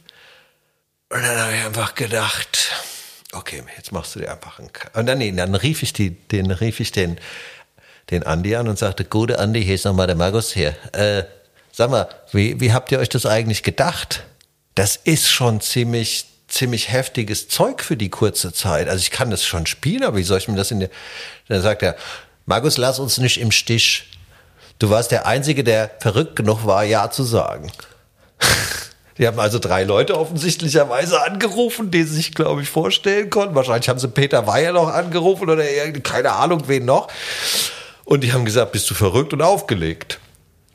So, ich war jung, doof und arbeitslos und habe ja gesagt. Und dann hatte ich den Salat. Und dann habe ich äh, tatsächlich an dem ersten Tag mir die komplette Live-Platte rausgehört und das geübt. Dann bin ich am nächsten Tag um 7 Uhr in den Zug gestiegen nach Frankfurt und äh, habe mit Daryl, dem Keyboarder, einen Tag in einem Bunker verbracht. Lustigerweise dem Bunker in Frankfurt, wo ich meine Schülerband drin hatte. Nicht war, in dem das, gleichen. Das war dann ja so ähnlich. Schülerband, Saga. Aber das ist so krass in dem Bunker, wo du deine ersten musikalischen Erfahrungen machst und dann irgendwie 10, 15, 15 Jahre später bist du dann, bist du dann mit einer damals noch sehr angesagten Band, also die, da waren bis zu 3000 Leute pro Konzert noch am Start. Und dann sind wir jedes einzelne fucking Lick durchgegangen. Und ich habe einfach dann gelernt und dann Daryl ist irgendwann um 23 Uhr nach Hause oder ins Hotel. Und ich saß weiter in dem Raum. Es war der Raum der Frankfurter Band Flatsch, falls die noch jemand. Schöne Grüße, es genau. gibt oder die, an, an die Mitglieder. Genau, okay. Dann habe ich das gelernt. Dann habe ich dann oder hast du irgendwie Notes hab, gehabt auf der Bühne? Nee, oder? ich habe keine. Ich bin auch ein sehr schlechter Notist und ich habe bis äh, bei Show 33 oder was noch immer äh, äh, drei Zettel da gehabt, äh, äh, so Spickzettel, und die hatte ich bis zum Schluss. Also meine Empfehlung ist auswendig lernen, weil sonst guckt man immer auf die Zettel. Mhm. Tatsache, ja, mag ich auch viel lieber, wobei man ja einfach sagen muss, da ging es einfach um sehr, sehr viele Noten. Also da ging es relativ viele Noten, aber ich, ich, ich, ich äh, das Wichtigste, was ich dabei gelernt habe, man ist doch belastbarer und lernfähiger, als man denkt. Okay, das wir merken ist, uns das. Ja, das ist, das ist sehr wichtig. Auch heute, wenn ich Stress habe, hilft mir diese äh, 20 Jahre alte oder noch ältere Situation, mich daran sage, hey, das ist doch wirklich Katzenpipi gegen das, was du jetzt hier gerade hast. Nur weil du irgendwie drei, vier Songs eben mal schnell einspielen musst für eine Produktion, das ist überhaupt kein Thema. Oder weil du das Video jetzt fertig schneiden sollst. Hey, Damals ging es auch. Sag mal, wie waren das? Ist mal abgesehen vom musikalischen. Ähm, also ich stelle mir sowas ja immer. Ich habe ab und zu mal schon mit Leuten darüber gesprochen, wenn die mal irgendwie eingesprungen sind oder irgendwo dazugekommen sind. Also ich stelle mir jetzt vor, dass diese Band, die es damals auch schon ziemlich lange gab, die auch schon in sich gerne mal ein bisschen äh, Beef hatten, es gab diese komische Situation, ähm, äh, es gab die gebrochene Hand von Ian Crichton. Und jetzt warst du auf einmal mit denen im Tourbus und hast da diese vierwöchige äh, Tour gespielt. War das, also habt ihr das gut geregelt gekriegt? War das nicht ein bisschen komisch oder also Nee. waren die nett? Die waren so nett. Die waren sowas von cool und sowas von entspannt. Ist Michael Sattler so sympathisch, wie er aussieht? Oder er so Absolut. Ich habe ja auch bei, bei, bei Michael noch auf der Soloplatte dann? Stimmt, habe ich gelesen, richtig, genau. Und äh, äh, wir sind äh, tatsächlich noch äh, über in, in mit E-Mail in E-Mail-Kontakt äh, nach nach all den Jahren. Und auch äh, Steve Negus, der Schlagzeuger, war super, war super. Eigentlich waren alle total nett. Das war die entspannteste Tour der Welt, sonst hätte ich das aber auch nicht geschafft. Weil ich muss ganz ehrlich sagen, die erste Show war irgendwo in Tilburg oder so in Holland. Und ich, ich habe gedacht, ich muss kotzen vor dem ersten Auftritt, weil ich hatte de facto es klappte alles bei der Generalprobe, dann fuhren wir los und dann war Soundcheck am nächsten Tag. Es waren immer Overnight-Shows, das heißt, du fuhrst, du hattest kein Hotel, sonst bist du auch noch im Bus, kommst irgendwo raus. Wo sind wir? Kopenhagen, keine Ahnung, wie auch immer. Wir kamen da in Holland an. Ich spiele noch ein paar Songs. Dann kamen sie noch mit der Nummer. Beim ersten Tag, nachdem ich mir diese zwei Stunden reingeprügelt habe. Ach ja, ähm, John Wetton ist unser Special Guest. Kennst du? Ja, der von King Crimson? Ja. Ähm, der macht auch noch zwei Songs. Sänger und Bassist, ne? Sänger und Bassist von King Crimson und Asia. Hier ist die CD, lern noch mal die zwei Songs bis heute Abend. Und ich so, okay. Ähm, ach ja, bevor ver ich sag, was ist das, was hier steht nach Song Nummer 4? Ach so, das ist dein Gitarrensolo. Was? Ja, du spielst you play as fast as you can. Then, then you give a sign to the lighting guy, and he's gonna drop in the orchestra. Was?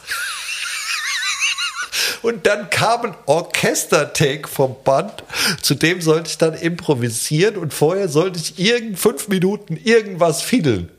Und es hat alles geklappt. Ich weiß nicht wieso oder und äh, dann muss man sich natürlich vorstellen, du kommst bei so einer alteingesessenen Band und an diesem Zeitpunkt, das waren alles Originalmitglieder und dann kommt ein Gitarrist, der ist drei Köpfe größer als der originale Gitarrist. Dann siehst du erstmal, drehen sich 2000 Leute um und gucken auf mein, äh, gucken auf die linke Seite der Bühne und sagen, wer ist das? Oh ja, und das ist, das, da habe ich noch gar nicht drüber nachgedacht. Und ich meine, Saga war damals ja auch, auch schon damals eine Band, oder auf jeden Fall gerade damals eine Band mit einer echten Fanbase, die Mit auch, die auch den Gitarristen kannten. Also ich weiß auch, als ich bei einem Saga-Konzert war, war ich mit Leuten da, die sind wegen Ian Crichton da hingegangen teilweise. Und dann kommst du da hin und da steht da ein anderer Typ. Und der muss dann erstmal liefern. Und die stehen dann erstmal so da. Genau. Äh, also Audiokommentar, Markus verschränkt in typischer Muckerpolizeiart die Arme. Das war, das, das war wirklich, das hast du richtig, das hast du richtig gemerkt.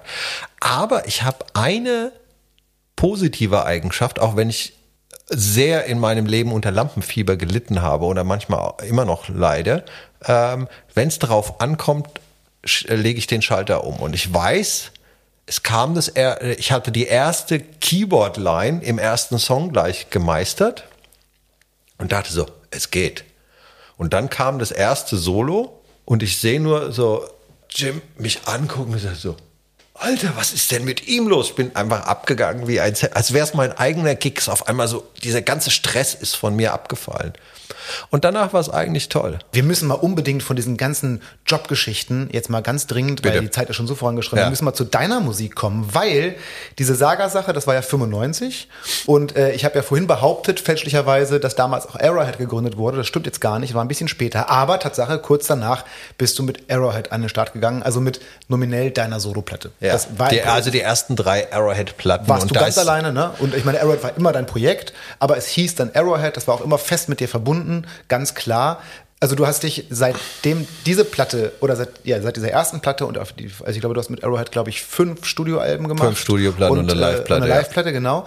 Ähm, und du hast dich überhaupt in dieser ganzen Zeit ähm, jetzt immer mehr, also mittlerweile ausschließlich, auf deine eigene Musik konzentriert. Du machst äh, bis auf mal ganz gelegentliche Sachen vielleicht, aber also eigentlich machst du keine Session-Arbeiten mehr.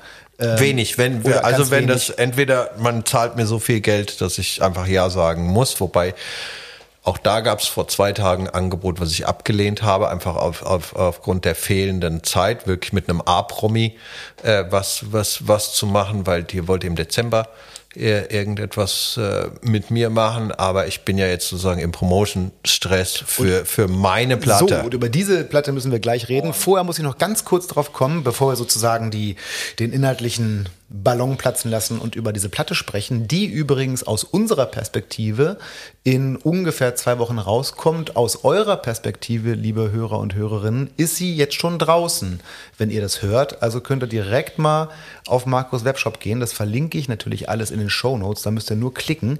Aber bevor wir da richtig reingehen, mm, ich habe mich gefragt, also du arbeitest ja wirklich auch wahnsinnig viel, du hast einen hohen Output, du hast viele Platten gemacht äh, unter dem Namen Arrowhead, mit den Blue Poets, mit äh, dem Fusion-Projekt, jetzt unter deinem eigenen Namen auch. Aber diese Art, äh, diese Session-Arbeit, ähm, ist das eine Sache, also wenn du das dann mal machst, genießt du es auf eine Art? Ich meine, es ist ja schon im Vergleich eine recht entspannte Art, Geld zu verdienen, oder? Ja, also äh, vor allem ist es nicht so eine Verantwortung. Ich muss nur gut Gitarre spielen. Okay, dann lass uns jetzt mal ein bisschen konkreter werden. Also, du hast den Titel gerade schon genannt und auch vorhin auch schon mal. Und liebe äh, HörerInnen, wir müssen das jetzt mal ganz klar machen. Markus aktuelle Soloplatte, die auch wirklich eine Markus Demel-Platte ist, steht auch oben drauf, mhm. heißt Healing Hands. Man kann bis jetzt noch überhaupt nichts hören. Ihr dann schon. Ihr könnt da was hören und auch äh, kaufen. Auf Spotify gibt es dann zwei Songs oder so. Also so. wir haben nicht das ganze Album freigegeben. Aber man kann mal was hören auf jeden Fall. Aber erzähl doch trotzdem mal für diejenigen, die jetzt sagen, ja, das will ich aber ein bisschen mehr wissen. Was ist denn das? Was wird denn das? Was erwartet denn einen da? Ich habe einfach angefangen, eine Platte aufzunehmen und habe einfach geguckt, was passiert. Ja, ich wollte komplette künstlerische Freiheit. Der Spirit geht tatsächlich zurück zu den ersten Arrowhead-Platten, dass es keine stilistischen Grenzen gibt. Also es fängt mit einer wahrscheinlich Demel-typischen Nummer an. Dann die zweite Nummer ist schon super ruhig, fängt mit einer akustischen Gitarre an. Die dritte Nummer ist eine Flamenco-Nummer. Äh, äh, das ist übrigens auch ein Sound, den man von dir nicht so gewohnt nee, ist. Du gar bist eher der E-Gitarrist eigentlich. Ja, ja, genau. Ich habe also auch da ein bisschen, bisschen äh, Akustikgitarre gespielt und habe tatsächlich eine Flamenco-artige Nummer äh, da drauf. Der vierte ist im weitesten Sinne ein Blues, auch wenn es nicht in der Bluesform ist. Dann ist eine Fusion-Nummer drauf, dann ist eine Gypsy-Jazz-Nummer drauf. Äh, dann ist ein, ein witziger Song, der nur ein Duett zwischen Schlagzeug und Gitarre ist, der heißt Hillbilly Cadenza. Das ist Banjo-Spieler mit Van Halen Sound, spielt mit Ralf Guska ein Duett. Dann gibt's natürlich wunderschöne Balladen, wie es wahrscheinlich die meisten von mir kennen oder wollen. Äh, es ist künstlerische Freiheit. Ich äh, habe die Situation, die psychologische Situation der Hoffnungslosigkeit, die bei allen Künstlern im Frühjahr 20 ausgebrochen ist, positiv genutzt. Ich habe die andere Abfahrt genommen. A, wir verkaufen sowieso keine Platten. Die Streaming-Portale nehmen uns jeden Pfennig und es gibt keine Live-Konzerte mehr. Aber ich bin ja Musiker, ich mache das ja nicht, damit ich äh, damit ich, äh, keine Ahnung, Immobilienmogul werde oder äh, reich werde, sondern ich will Musik machen. Also ist doch egal, was du für eine Platte machst. Und das war unglaublich befreiend für mich. Warum ist das jetzt Markus Demel? Es ist, ich habe Dinge einfach geschehen lassen. Es gab überhaupt keine Überlegung. Am Anfang, die ersten Tage, wusste ich gar nicht, dass eine Platte da ist. Ich hatte das Glück, dass ich auf mein Konto gucken konnte und sagte, okay, ich überlebe die nächsten Monate. Im Gegensatz zu vielen meiner Kollegen, die dann einfach sagten, gut, ich bin jetzt, äh, ich kriege, ich spiele jetzt gleich den Harzler Blues. Ähm, ich habe mein Studio zu Hause und ich habe diese Zeit einfach sehr genossen. Also ich war mental 15, bin jeden Morgen, spätestens um 10 habe ich angefangen aufzunehmen und bin irgendwann rausgekommen, wenn mir die Finger wehgetan haben oder ich keine Ideen mehr hatte. Ich war einfach, äh, was, wie habe ich das genannt in einem EPK oder irgendwo habe ich gesagt, a kid in the candy store. Es war unglaublich schön. Es war unglaublich schön, was man, weil der Musikerberuf ist ja eigentlich gar nicht so romantisch, wie viele nee, Leute sich denken. Nee, das muss man auch mal ganz klar sagen. Also immer, immer in einem Bus zu sitzen und so, so wo sind wir heute? Ja, äh, München oder Stuttgart? Egal, wir fahren um 6.30 Uhr nach dem Frühstück. Okay, wann sind wir ungefähr da? Circa 18 Uhr, dann ist Soundcheck, dann Dinner, 20.15 Uhr Showtime. Okay? Okay. Das ist körperlich anstrengend. Die zwei Stunden auf der Bühne sind toll. Alles andere davor ist furchtbar. Ich habe zum Beispiel das erste Mal in meinem Leben realisiert, ich finde es gar nicht schlimm, nicht mehr live zu spielen. Ich werde sicherlich nochmal live spielen, aber ich muss es nicht mehr um jeden Preis machen. Ich habe etwas gefunden, äh, was mich auch musikalisch weiterbringt, zu forschen. Und das im Studio. Und diese, diese, dieses äh, körperliche Materium, was Touren bedeutet, weiß ich nicht, ich habe 1500 Gigs oder sowas abgerissen bis dato. Das ist schon ganz sportlich. Auf jeden da, Fall. Das ist Raubbau am eigenen Körper und am Gehör. Ja. Also mein Gehör ist besser geworden, seit ich, seit ich nicht vor irgendwelchen Becken mehr stehe. Das ist, das ist äh, ne, zwischen zwischen zwischen drei äh, und vier Kilo höre ich deutlich besser seit einem Jahr. Klingt auf jeden Fall so, als ob äh, die Möglichkeit einer äh, weiteren Veröffentlichung in der Art nicht ausgeschlossen wäre. Das weiß ich nicht. Ich habe auch etwas gelernt durch die Pandemie, dass man nicht zu sehr planen sollte. Mhm. Und, und, wie mit, und, wie ist es mit Wünschen? Gibt es sowas, was du dir noch so wünschst? Ja, was glücklich zu bleiben. Mhm. Das ist das Einzige. Ich habe auch zum Beispiel diese, diese, ich bin ja immer ein recht ehrgeiziges Kerlchen gewesen. Ja, immer feste Pläne, wie ich schon sagte, mit 15, oh, ich werde Rockstar. Ja, ich werde Solo-Gitarrist, wobei ich wollte eigentlich nie Star werden, sondern ich wollte einfach nur ein sehr, sehr guter Musiker werden. Aber ich wollte Anerkennung. Das wollte, das wollte ich immer. Jetzt will ich eigentlich solche Dinge. Ich freue mich über Anerkennung. Ich freue mich auch über kommerziellen Erfolg. Ich freue mich über die wahnsinnig vielen Vorbestellungen. Ähm, ich verlasse jetzt das Land mit der Kohle. Äh, aber ich habe etwas, ich bin zur Ruhe gekommen in der Pandemie. Mhm. Ich bin echt, mein Ruhepuls ist, und ich fand diese Normalität toll. Aber gibt es so ein, das würde mich schon nochmal interessieren und ich meine, die Möglichkeiten hättest du ja, gibt es so ein, ah, wie soll ich sagen, ähm, so diesen, diesen, diesen, diesen einen Act, mit dem du gerne mal nochmal spielen würdest oder so dieses so, oh, einmal mit mm auf der Bühne stehen Nein. oder, nee, echt nicht? Ich habe also, mich macht tatsächlich, auch vielleicht ist es egoistisch, vielleicht ist es äh, naiv oder gar dumm, mich macht das unglaublich glücklich, wenn ich mich mit meinen Melodien ausdrücken kann. Und ich glaube auch, dass ich einen eigenen Klang gefunden habe, auch wenn natürlich da Menschen einen immer vergleichen werden. Aber ich bin da ziemlich überzeugt davon und das macht mich glücklich. Das ist wirklich so, ich male jetzt ein Bild. Take it or leave it. Mhm, verstehe ich. Ich habe gerade festgestellt, dass wir schon ganz schön in der Zeit vorangeschritten sind und ich habe das bestimmte Gefühl, dass wir mindestens dieselbe Zeit nochmal dranhängen können, nämlich sowohl im Punkto meines Fragezettels, der na, vielleicht zur Hälfte abgearbeitet ist, ähm, Vielleicht sollte ich kürzer antworten. Nee, ja. gar, auf gar keinen Fall. Ich finde, ich sollte dich ein bisschen weniger unterbrechen. Aber dennoch äh, kommen wir so langsam aber sicher zum Ende. Und ähm, liebe Leute, äh, das sei auch nochmal ganz wichtig gesagt, wenn ihr euch über irgendwelche Details von äh, ähm, äh, für irgendwelche Details interessiert über das, was äh, Markus so macht, äh, die Platten, die er macht oder auch zum Beispiel das äh, Verzerrerpedal, das er selber entworfen hat und selber vertreibt oder solche Geschichten. Mein Rotwein ist leider ausverkauft. Ich hatte auch einen Signature Rotwein. Im Ernst? Ja, es gab den The Blue Poet, ein, nein, es war ein Merlot.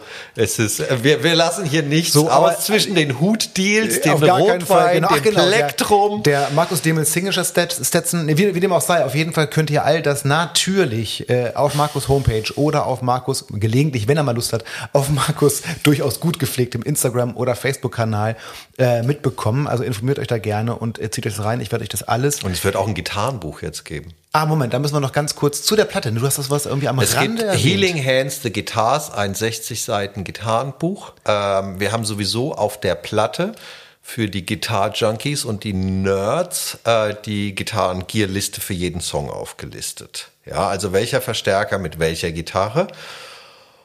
Und äh, daraufhin ist dann die Idee entstanden, weil mich sowieso die Gitarrenmagazine dann immer danach fragen, dass wir da detailliert drauf eingehen mit, mit äh, schönen Fotos und aber auch die Geschichte der jeweiligen Gitarre. Wo habe ich sie bekommen? Was ist daran geändert worden? Und bei welchem Song ist sie zu und, und so. Und diese Instrumente, the Healing Hands Guitars oder Healing Hands, the Guitars, das sind wirklich, ich glaube, es sind neun Instrumente auf den 60 Seiten. Ähm, die sind mir wirklich ans Herz gewachsen. Man sieht, dass ich ja sehr, sehr viele Gitarren besitze. Kurzer Audiokommentar. Wir sitzen im Markus Wohnzimmer und ich habe einen wunderschönen Ausblick auf eine ganze Horde wunderschöner Instrumente, das kann man mal so sagen.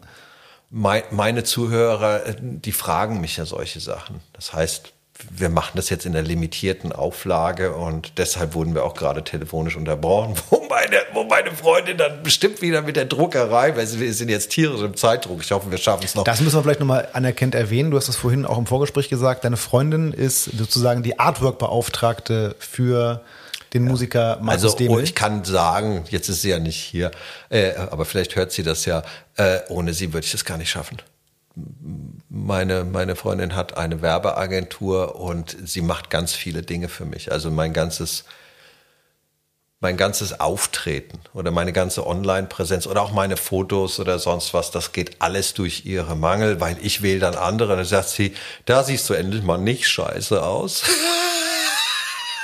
Und sie hat dann recht. Man, selbst wenn man das dann auf Instagram postet, hast du das dreifache Likes, anstatt wenn du das, das, was der Gitarrist so gut findet.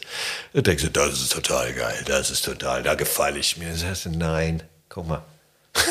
nimm, nimm das. Das ist, das kommt, das kommt auf die Autogrammkarte. Bist du sicher?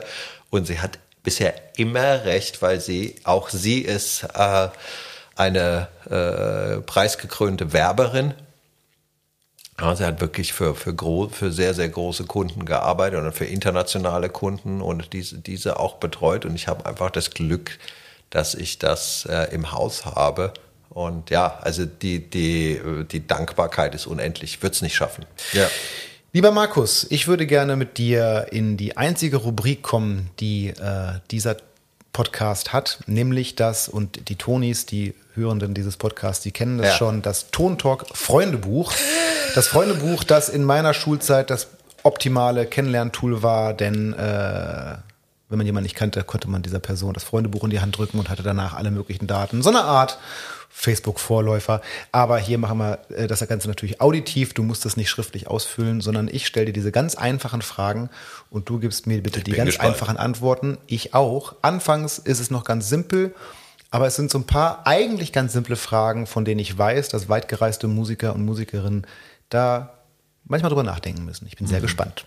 Das Tontalk Freundebuch mit Markus Demel. Mein Name. Markus Nepomuk Demel. Mein Spitzname. Ist eigentlich mein Taufname Marek. Ich wurde eingedeutscht später. Darüber haben wir gar nicht geredet. Nee. Oh, verdammt. Wir müssen mal irgendwann Folge 2 machen, habe ich das Gefühl. Na, also ganz kurz vielleicht zur Erklärung. Ich bin eigentlich auf äh, Marek getauft worden und wurde in der Schule tatsächlich so gehänselt. Und Marek heißt, wenn es eingedeutscht ist, Markus. Okay. Aber ja. es steht mittlerweile Markus auch in deinem Personalausweis? Es steht auch äh, Markus tatsächlich in meinem Personalausweis, ja. Okay, krass. Okay, Marek. Ich finde, Marek ist ein wunderschöner Ich Name. eigentlich auch. Finde ich ja mittlerweile cooler. Ich ja. frage mich eigentlich, warum das eigentlich. Aber, äh, ne? Naja. Hm. Äh, Haarfarbe. Rotbraun, aschblond. Augenfarbe. Braun. Meine Lieblingsstadt.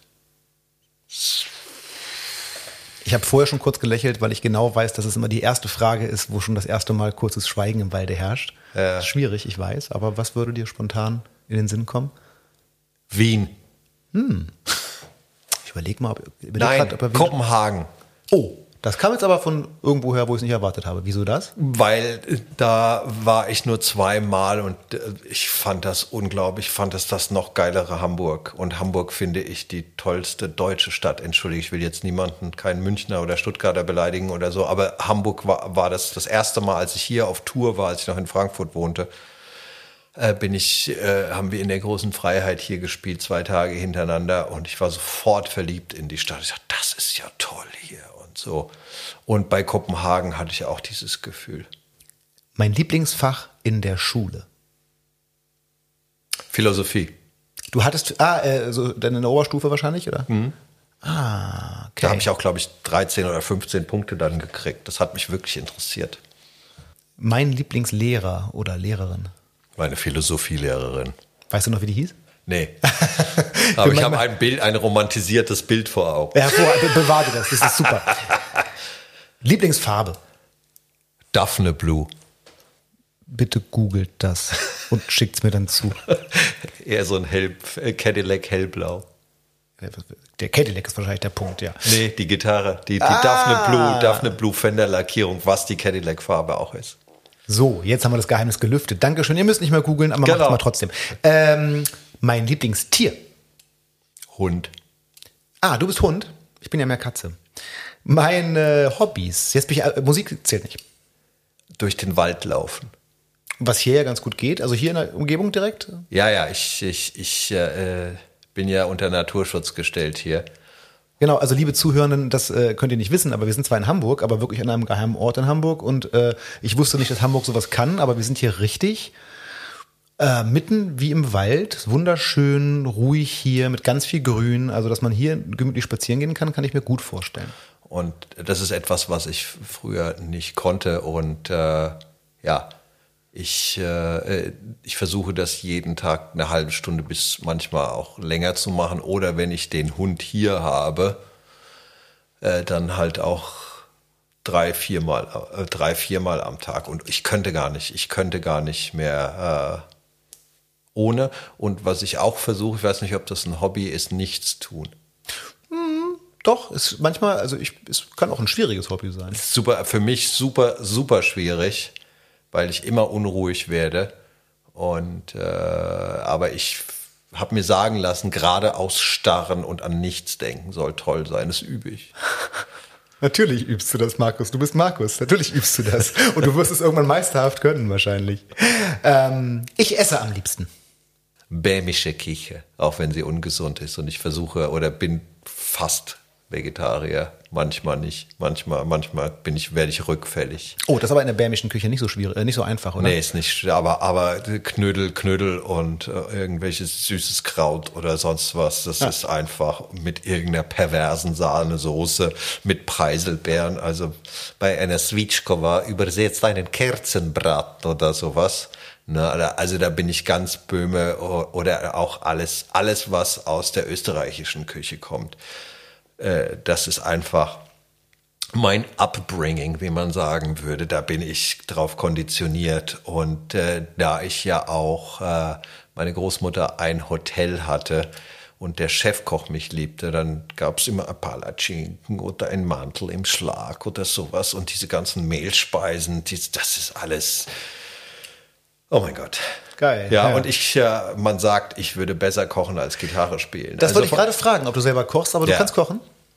Ach, cool. Ja, ja, ich koche sehr gerne und vielleicht so hätte ich das eher als Hobby sagen Wollte ich gerade sagen. Würden wir, sch- schreiben wir noch mit zu Hobby. Das ist, das würde ich tatsächlich sagen. Also dann, wenn ich nicht auf Tour bin, was ja jetzt seit fast zwei Jahren nicht war, dann bin ich sonntags hier und dann bekoche ich meine Außerirdische und äh, auch wenn sie unterernährt ist, sie, sie isst dann sehr, sehr viel. Großartig.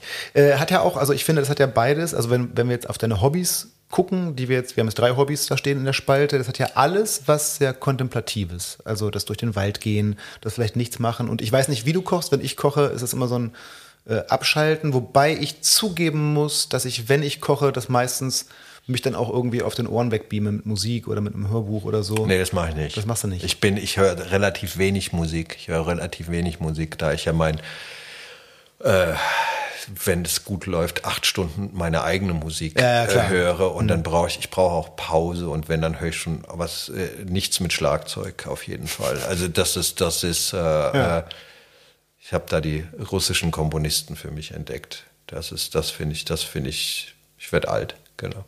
Naja, also hm, das kommentiere ich jetzt nicht. Äh, ich trinke am liebsten. Am liebsten versuche ich gar nicht zu trinken, aber hier, da ich auch einen riesigen Kamin habe, ist hier eine gewisse Weinkultur eingezogen. Das heißt, ich kann mittlerweile gute und sehr gute Weine von mittelmäßigen unterscheiden, was ein gewisses Training erfordert. Auf jeden Fall. Rot Ja. oder weiß? Äh, ich bin, ich bin eher äh, Clubrot, also äh, einen Rioja Reserva ist, ist wahrscheinlich, wäre wär mein, mein Favorite. Spanetha. Ja. Alright. Ähm, jetzt wird es wahrscheinlich wieder ein bisschen kryptisch. Ich bin auf deine Antwort sehr gespannt. Dein Lieblingsmusiker, Lieblingsmusikerin, Lieblingsband? Hm, sind sehr viele. Also da könnte ich jetzt drei Tage drüber erzählen. Aber ein Musiker, der mich, den ich, wegen dem ich fast ein anderes Instrument spielen würde, das war Jaco Pastorius. Und Nein, ein Gitarrist, der lieber Bass spielen würde? Ja, weil Jaco war ja auch eher ein Solist und er hat vor allem, ist es ja auch egal, ich bin ja eher ein Klangmensch. Also bei mir ist es gar nicht so, das, was mich an der Gitarre verzaubert hat, war der Klang. Und ich weiß, als ich Jaco bei Joni Mitchell auf dem Album Mingus hörte, war es um mich geschehen. Also das.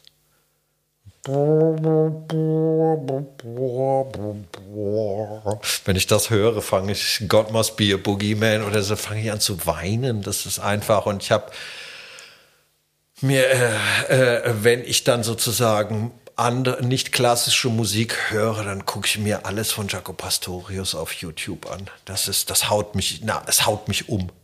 Es haut mich in jeglicher Hinsicht um, der ganze Typ. Auch wenn er sicherlich psychisch äh, Borderliner war. Naja, aber, aber, meine, aber das, ja, das, das, das, es geht um, die, um das Musische. Ja, aber das ne? hört man auch, das hört man auch, dass, dass, dass, dass so ein bisschen Kinski da schon drin ist, äh, hört man schon. Ne? Ähm, das interess mich interessiert ja dann, wenn ich deep gehe, auch, äh, auch der Mensch hinter der Na, Musik. Unbedingt, deswegen ja, machen wir das in, hier, in, auf jeden Fall. Äh, äh, also ich weiß über sehr viel Trivia über all meine Lieblingsmusiker. Na, also Jaco Pastorius haut, haut mich um. Ein, ein Mensch, den ich sehr bewundere, hoffentlich hört er das nicht, sonst wird es peinlich, ist Moritz Eggert. Moritz Eggert ist äh, der Präsident des Deutschen Komponistenverbandes und Ach, das, äh, der Name, äh, mit dem bist, bist du mit dem nicht zur Schule gegangen? Ich bin nicht mit ihm zur Schule gegangen, aber er war der Keyboarder in meinen ersten beiden so, Bands. genau. Also es ging um deine Schulzeit irgendwie. Genau. genau. Und Moritz war damals schon ein kleiner Rachmaninow und führte dann mit 15 in der Paulskirche seine Sinfonie für 100 Mann Orchester und Schlagzeug auf. Und während wir zur Probe fuhren, schrieb er mal vier Seiten Noten. Äh, das war der Gitarrenpart. Äh, und äh, Moritz macht etwas, was man moderne Musik nennt, äh, was, was ich nicht verstehe. Wenn du dieses neue Musik, das verstehe ich auch nicht. Nee. Also es ist moderne Klassik, also es ist für die, ähm, es ist, äh, äh, der, die Leute würden wahrscheinlich sagen, es ist atonal. Hm. Ich war hier auf dem Konzert, ich habe dabei es war eine Oper oder eine Operette. Ich bin ja auch ich bin ja voll der, der Volltrottel. Ich bin ja RTLer, wenn es um Klassik geht. Also das ist, das ist, äh, äh, ich habe nichts verstanden, aber ich fand es unglaublich faszinierend. Ich war einfach so wirklich im kompletten Tal der Ahnungslosen, was da passiert. Aber ich habe mich irgendwann nach einer halben Stunde Schockstarre über Tonalitäten und Instrumentierung darauf eingelassen. Und irgendwie hat es mich berührt, weil ich wahrscheinlich auch ich durfte neben dem Komponisten sitzen. Diese Kreativität und auch diese, diese Masse äh, an Werken, die der raushaut, das ist unfassbar, wie viele Werke der Mensch komponiert hat, wie er auch dann war, war ich hier in Hamburg und dann, dann hat er, keine Ahnung, was hat er gespielt? Schubert, aber wie? Das habe ich ja dann noch irgendwie zumindest emotional verstanden. Also das ist ja dann auf einem Niveau, von Glenn Gold. Also das ist, das heißt, dieses oberste Instrumentallevel. Jetzt ist er auch noch Leistungssportler geworden und also er läuft kein Marathon mehr, sondern er läuft Ultras. Da rennen die, glaube ich, 24 Stunden oder was um eine schwedische Insel herum. Er war immer so ein bisschen pummelig. Jetzt ist er irgendwie Captain Captain Draht springt bei 4 Grad in die Isar. So, nu ist aber gut, sonst verlinke ich ihn noch, damit er sich das auf jeden Fall anhören muss. es, ist, es, ist, ist so, ich, ich finde, also abgesehen, also Moritz, falls du, falls du das hörst, du bist ein super Typ, aber ich finde solche, solche Persönlichkeiten, die finde ich unglaublich faszinierend und alle meine Lieblingsmusiker sind ein bisschen Left Field, würde man glaube ich sagen. Also irgendwie die, die sind besonders als Menschen und deshalb erklingt die Musik auch anders. Ob man das dann mag oder nicht, sei völlig dahingestellt. Das ist ja eh totale ja. Geschmackssache, keine Frage. Hast du ein Lieblingsbuch? Nein. Ich lese sehr wenig. Das liegt daran, dass ich, dass ich leider. Wann denn auch? Nee, ich habe leider auch, das ist unangenehm, ich habe eine sehr fiese Augenkrankheit. Ach echt? Ja. Das heißt, ich, ich, wenn ich unten im Studio bin, nach vier, fünf Stunden im Rechner starre, bin ich, äh, sehe ich schlecht. Aber ansonsten bin ich, ansonsten bin ich gesund. Das mit Händen oder sowas, das wäre, das, das, das, das, das, das, das wäre schlimmer. Aber äh, falls es mal zu Stevie Wonder kommen sollte oder sonst wie auch immer. Aber ich, ich muss ein bisschen mit meiner Augenkraft aufpassen. Das sind Hörbücher. Was ich gerne tatsächlich äh, ich habe zum Beispiel äh, ein, Bob Dylan Textebuch. Das mhm. lese ich gerne. Was wir letztens hier gemacht haben aus Langeweile, wobei da haben wir schon Grauburgunder an einem so, letzten sonnigen Nachmittag hier im Garten gesehen und haben Hendricks Texte ins Deutsche übersetzt. Das war geil. Na gut, also Hendricks Texte weiß ich, okay, ist das ja nicht das lustig war auf teilweise. jeden Fall humoristisch. Hey, Bob Dylan hat, immer, hat immerhin Literatur- und Nobelpreis dafür bekommen. Ja, aber ja? sind auch, das sind, sind wechselt, fließen zwischen Trivia und Literatur. Also das mit dem Nobelpreis, da kann man sich natürlich drüber streiten. Bob Dylan kann sich da nicht drüber streiten, er fand's Quatsch. Ich glaube, er hat ihn gerne genommen, weil er ist, glaube ich, auch ziemlich gut dotiert. Aber äh, er hat ja selber gesagt, das ist keine Literatur, das sind Songs. Ja. Das, ist, das funktioniert im Lesen ja, nicht. Aber er hat gute hören. Texte, muss man schon ja, sagen. Er hat wirklich sehr, sehr gute Texte. Na, also ich bitte dich, das ist ja nur wirklich, also dafür ist er ja, das war ja seine Macht, oder? Ja, aber wenn man das so schwarz auf weiß sieht und da hinten ist der Welt, dann ist, dann ist das, dann ist das, ja. Äh, hast du denn, äh, wir füllen mal die nächste Spalte aus, hast du denn einen Lieblingssportler oder eine Lieblingssportlerin? Nein. Bist du, interessierst du irgendwie für Sport? Kaum noch, kaum noch, weil ich die Kommerzialisierung des Sports zum Kotzen finde. Ich fand es schlicht schon immer total langweilig, mir Sport anzugucken. Ich habe auch, ich auch, äh, ich gucke mal Fußball, wenn Weltmeisterschaft ist oder sowas. Aber ja, auch da mittlerweile, ich äh, äh ich habe das letzte große Turnier, oh Gott, ich verwechsel es immer, ich glaube, es war die EM, ne? Äh, hab ich, ich habe kein Deutschlandspiel gesehen, sonst gucke ich mir sowas auch mal an, aber ich habe keins gesehen, schlicht und ergreifend, weil ich ähm, an den Tagen nie Zeit hatte. Und es war dann egal. Insofern, ja. ich fand es ganz entspannt. Ich weiß noch, dass äh, beim zweiten, äh, beim zweiten EM-Spiel habe ich mitbekommen, dass EM ist. Also beim zweiten EM-Spiel überhaupt so. Ah, was, was wollen die alle? Ach ja, habe ich total, naja. Curling ähm, ist noch so eine Sportart, die kann man gucken. Warte, ich muss kurz weg. So. Ähm, Ach so, doch, es gibt eine Lieblingssportart, doch, Eishockey. Ehrlich? Eishockey. Also von früher noch? Also so nee, ich habe ja Feldhockey, selber Feldhockey so, gespielt, ja, aber, aber äh, ich habe dann ab und zu, wenn im Frühjahr ich aus Versehen mal rumseppe, was ich echt mittlerweile kaum noch tue, und dann Eishockey WM ist, dann gucke ich das, weil das habe ich wegen meinen tschechischen Wurzeln mit meinem tschechischen Großvater immer früher noch auf dem Schwarz-Weiß-Fernseher geguckt und das war, das ist einfach so eine Kindheitsprägung hm. und dann habe ich auch nerdmäßig damals die tschechische Nationalmannschaft habe ich im Album mit ausgeschnittenen Fotos gehabt und so.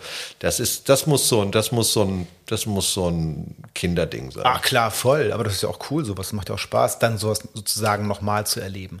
Äh, wo, du, wo du gerade rumseppen sagst, hast du einen Lieblingsfilm oder vielleicht auch eine Lieblingsserie?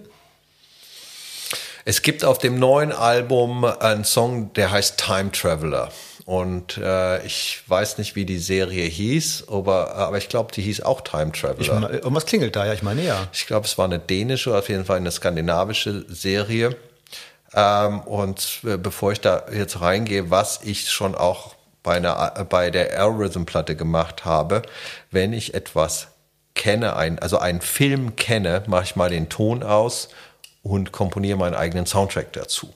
Und diese Serie, ich weiß jetzt nicht, wie hochwertig die war. Ich bin kein Fachmann, aber ich fand die Idee unglaublich großartig, dass unterschiedliche Generationen aus unterschiedlichen Epochen durch die Zeit reisten und die kamen im Hier und Jetzt an. Also es kamen irgendwelche Wikinger mit irgendwelchen Leuten aus dem 18. Jahrhundert auf, äh, wurden in Kontakt gestellt mit den, mit den äh, aktuellen Menschen hier und diese Kulturen und die Denke äh, war, äh, äh, die, die Art des Denkens knallte aufeinander und das fand ich einfach eine irre, irre Idee. Hm. Ja.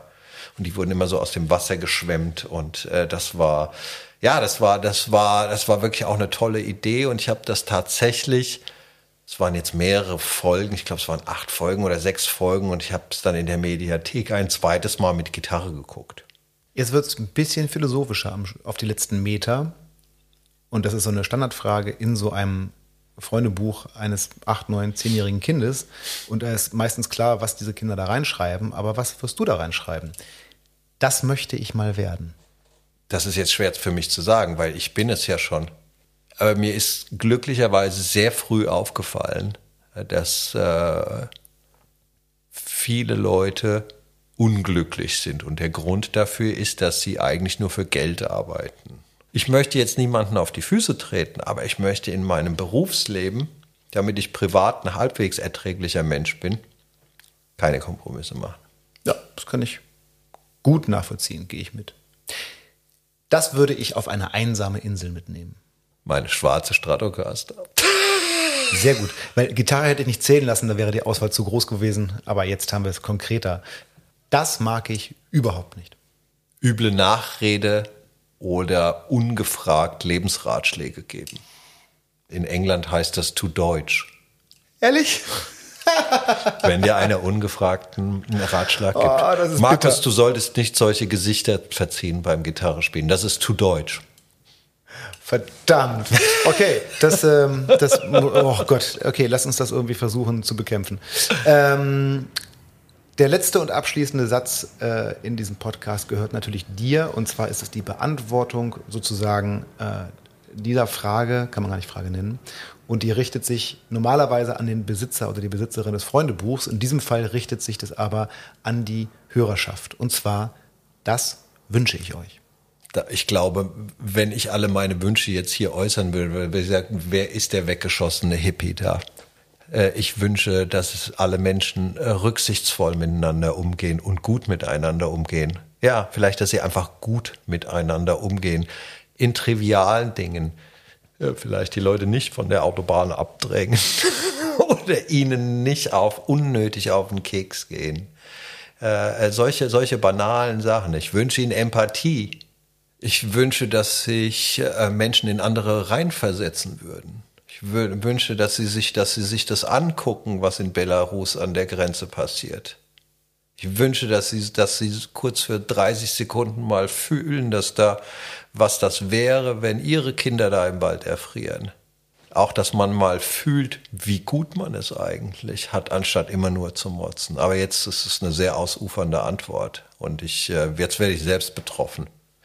Das, so wollen wir nicht enden. Nee, so wollen wir auf gar keinen, auf gar keinen Fall. Äh, der Tscheche würde jetzt sofort sagen, dann trinken wir eine Becherovka oder ein Slivovitz so, und zwölf Bier dazu. Es ist ja schon fast dunkel. Das ist ich, eine Stunde habe ich noch, bis mein Zug fährt. Insofern, das schaffen wir noch. Äh, Markus, ich wünsche dir, äh, nein, ich wünsche dir nicht, ich danke dir natürlich äh, viele tausend Mal ben, für dieses tolle Gespräch. Ich das war ein sehr, sehr, sehr nettes Gespräch. Das muss man sagen. Also, äh, ich habe ja sehr, sehr viele Interviews jetzt gegeben die letzten 14 Tage. Das ist definitiv ein Highlight gewesen. Boah, ich, Gott sei Dank ist es ein Audio-Podcast, da sieht keiner, dass ich rot wäre, äh, werde. Markus, ich danke dir, mach's gut. Vielen, vielen Dank. Und auch euch vielen Dank für eure Aufmerksamkeit, liebe Tonis. Denkt dran, dass ich mich immer total über Fragen, Anmerkungen oder Kritik freue. Schreibt doch mal eine Rezension auf Apple Podcasts, vergebt Sterne, Likes, sagt FreundInnen, dass es den Tontalk gibt. Das hilft mir unheimlich und hilft dabei, dass es mit dem Tontalk weitergeht. Alle Nachrichten, insbesondere Gästewünsche, schickt ihr bitte über unsere Social-Media-Kanäle bei Facebook oder Instagram oder per E-Mail an podcast.gebermusic.com. Ich verlinke euch dazu alles in den Shownotes. Ich wünsche euch eine gute und gesunde Zeit. Bis zum nächsten Mal. Euer Ben Flor.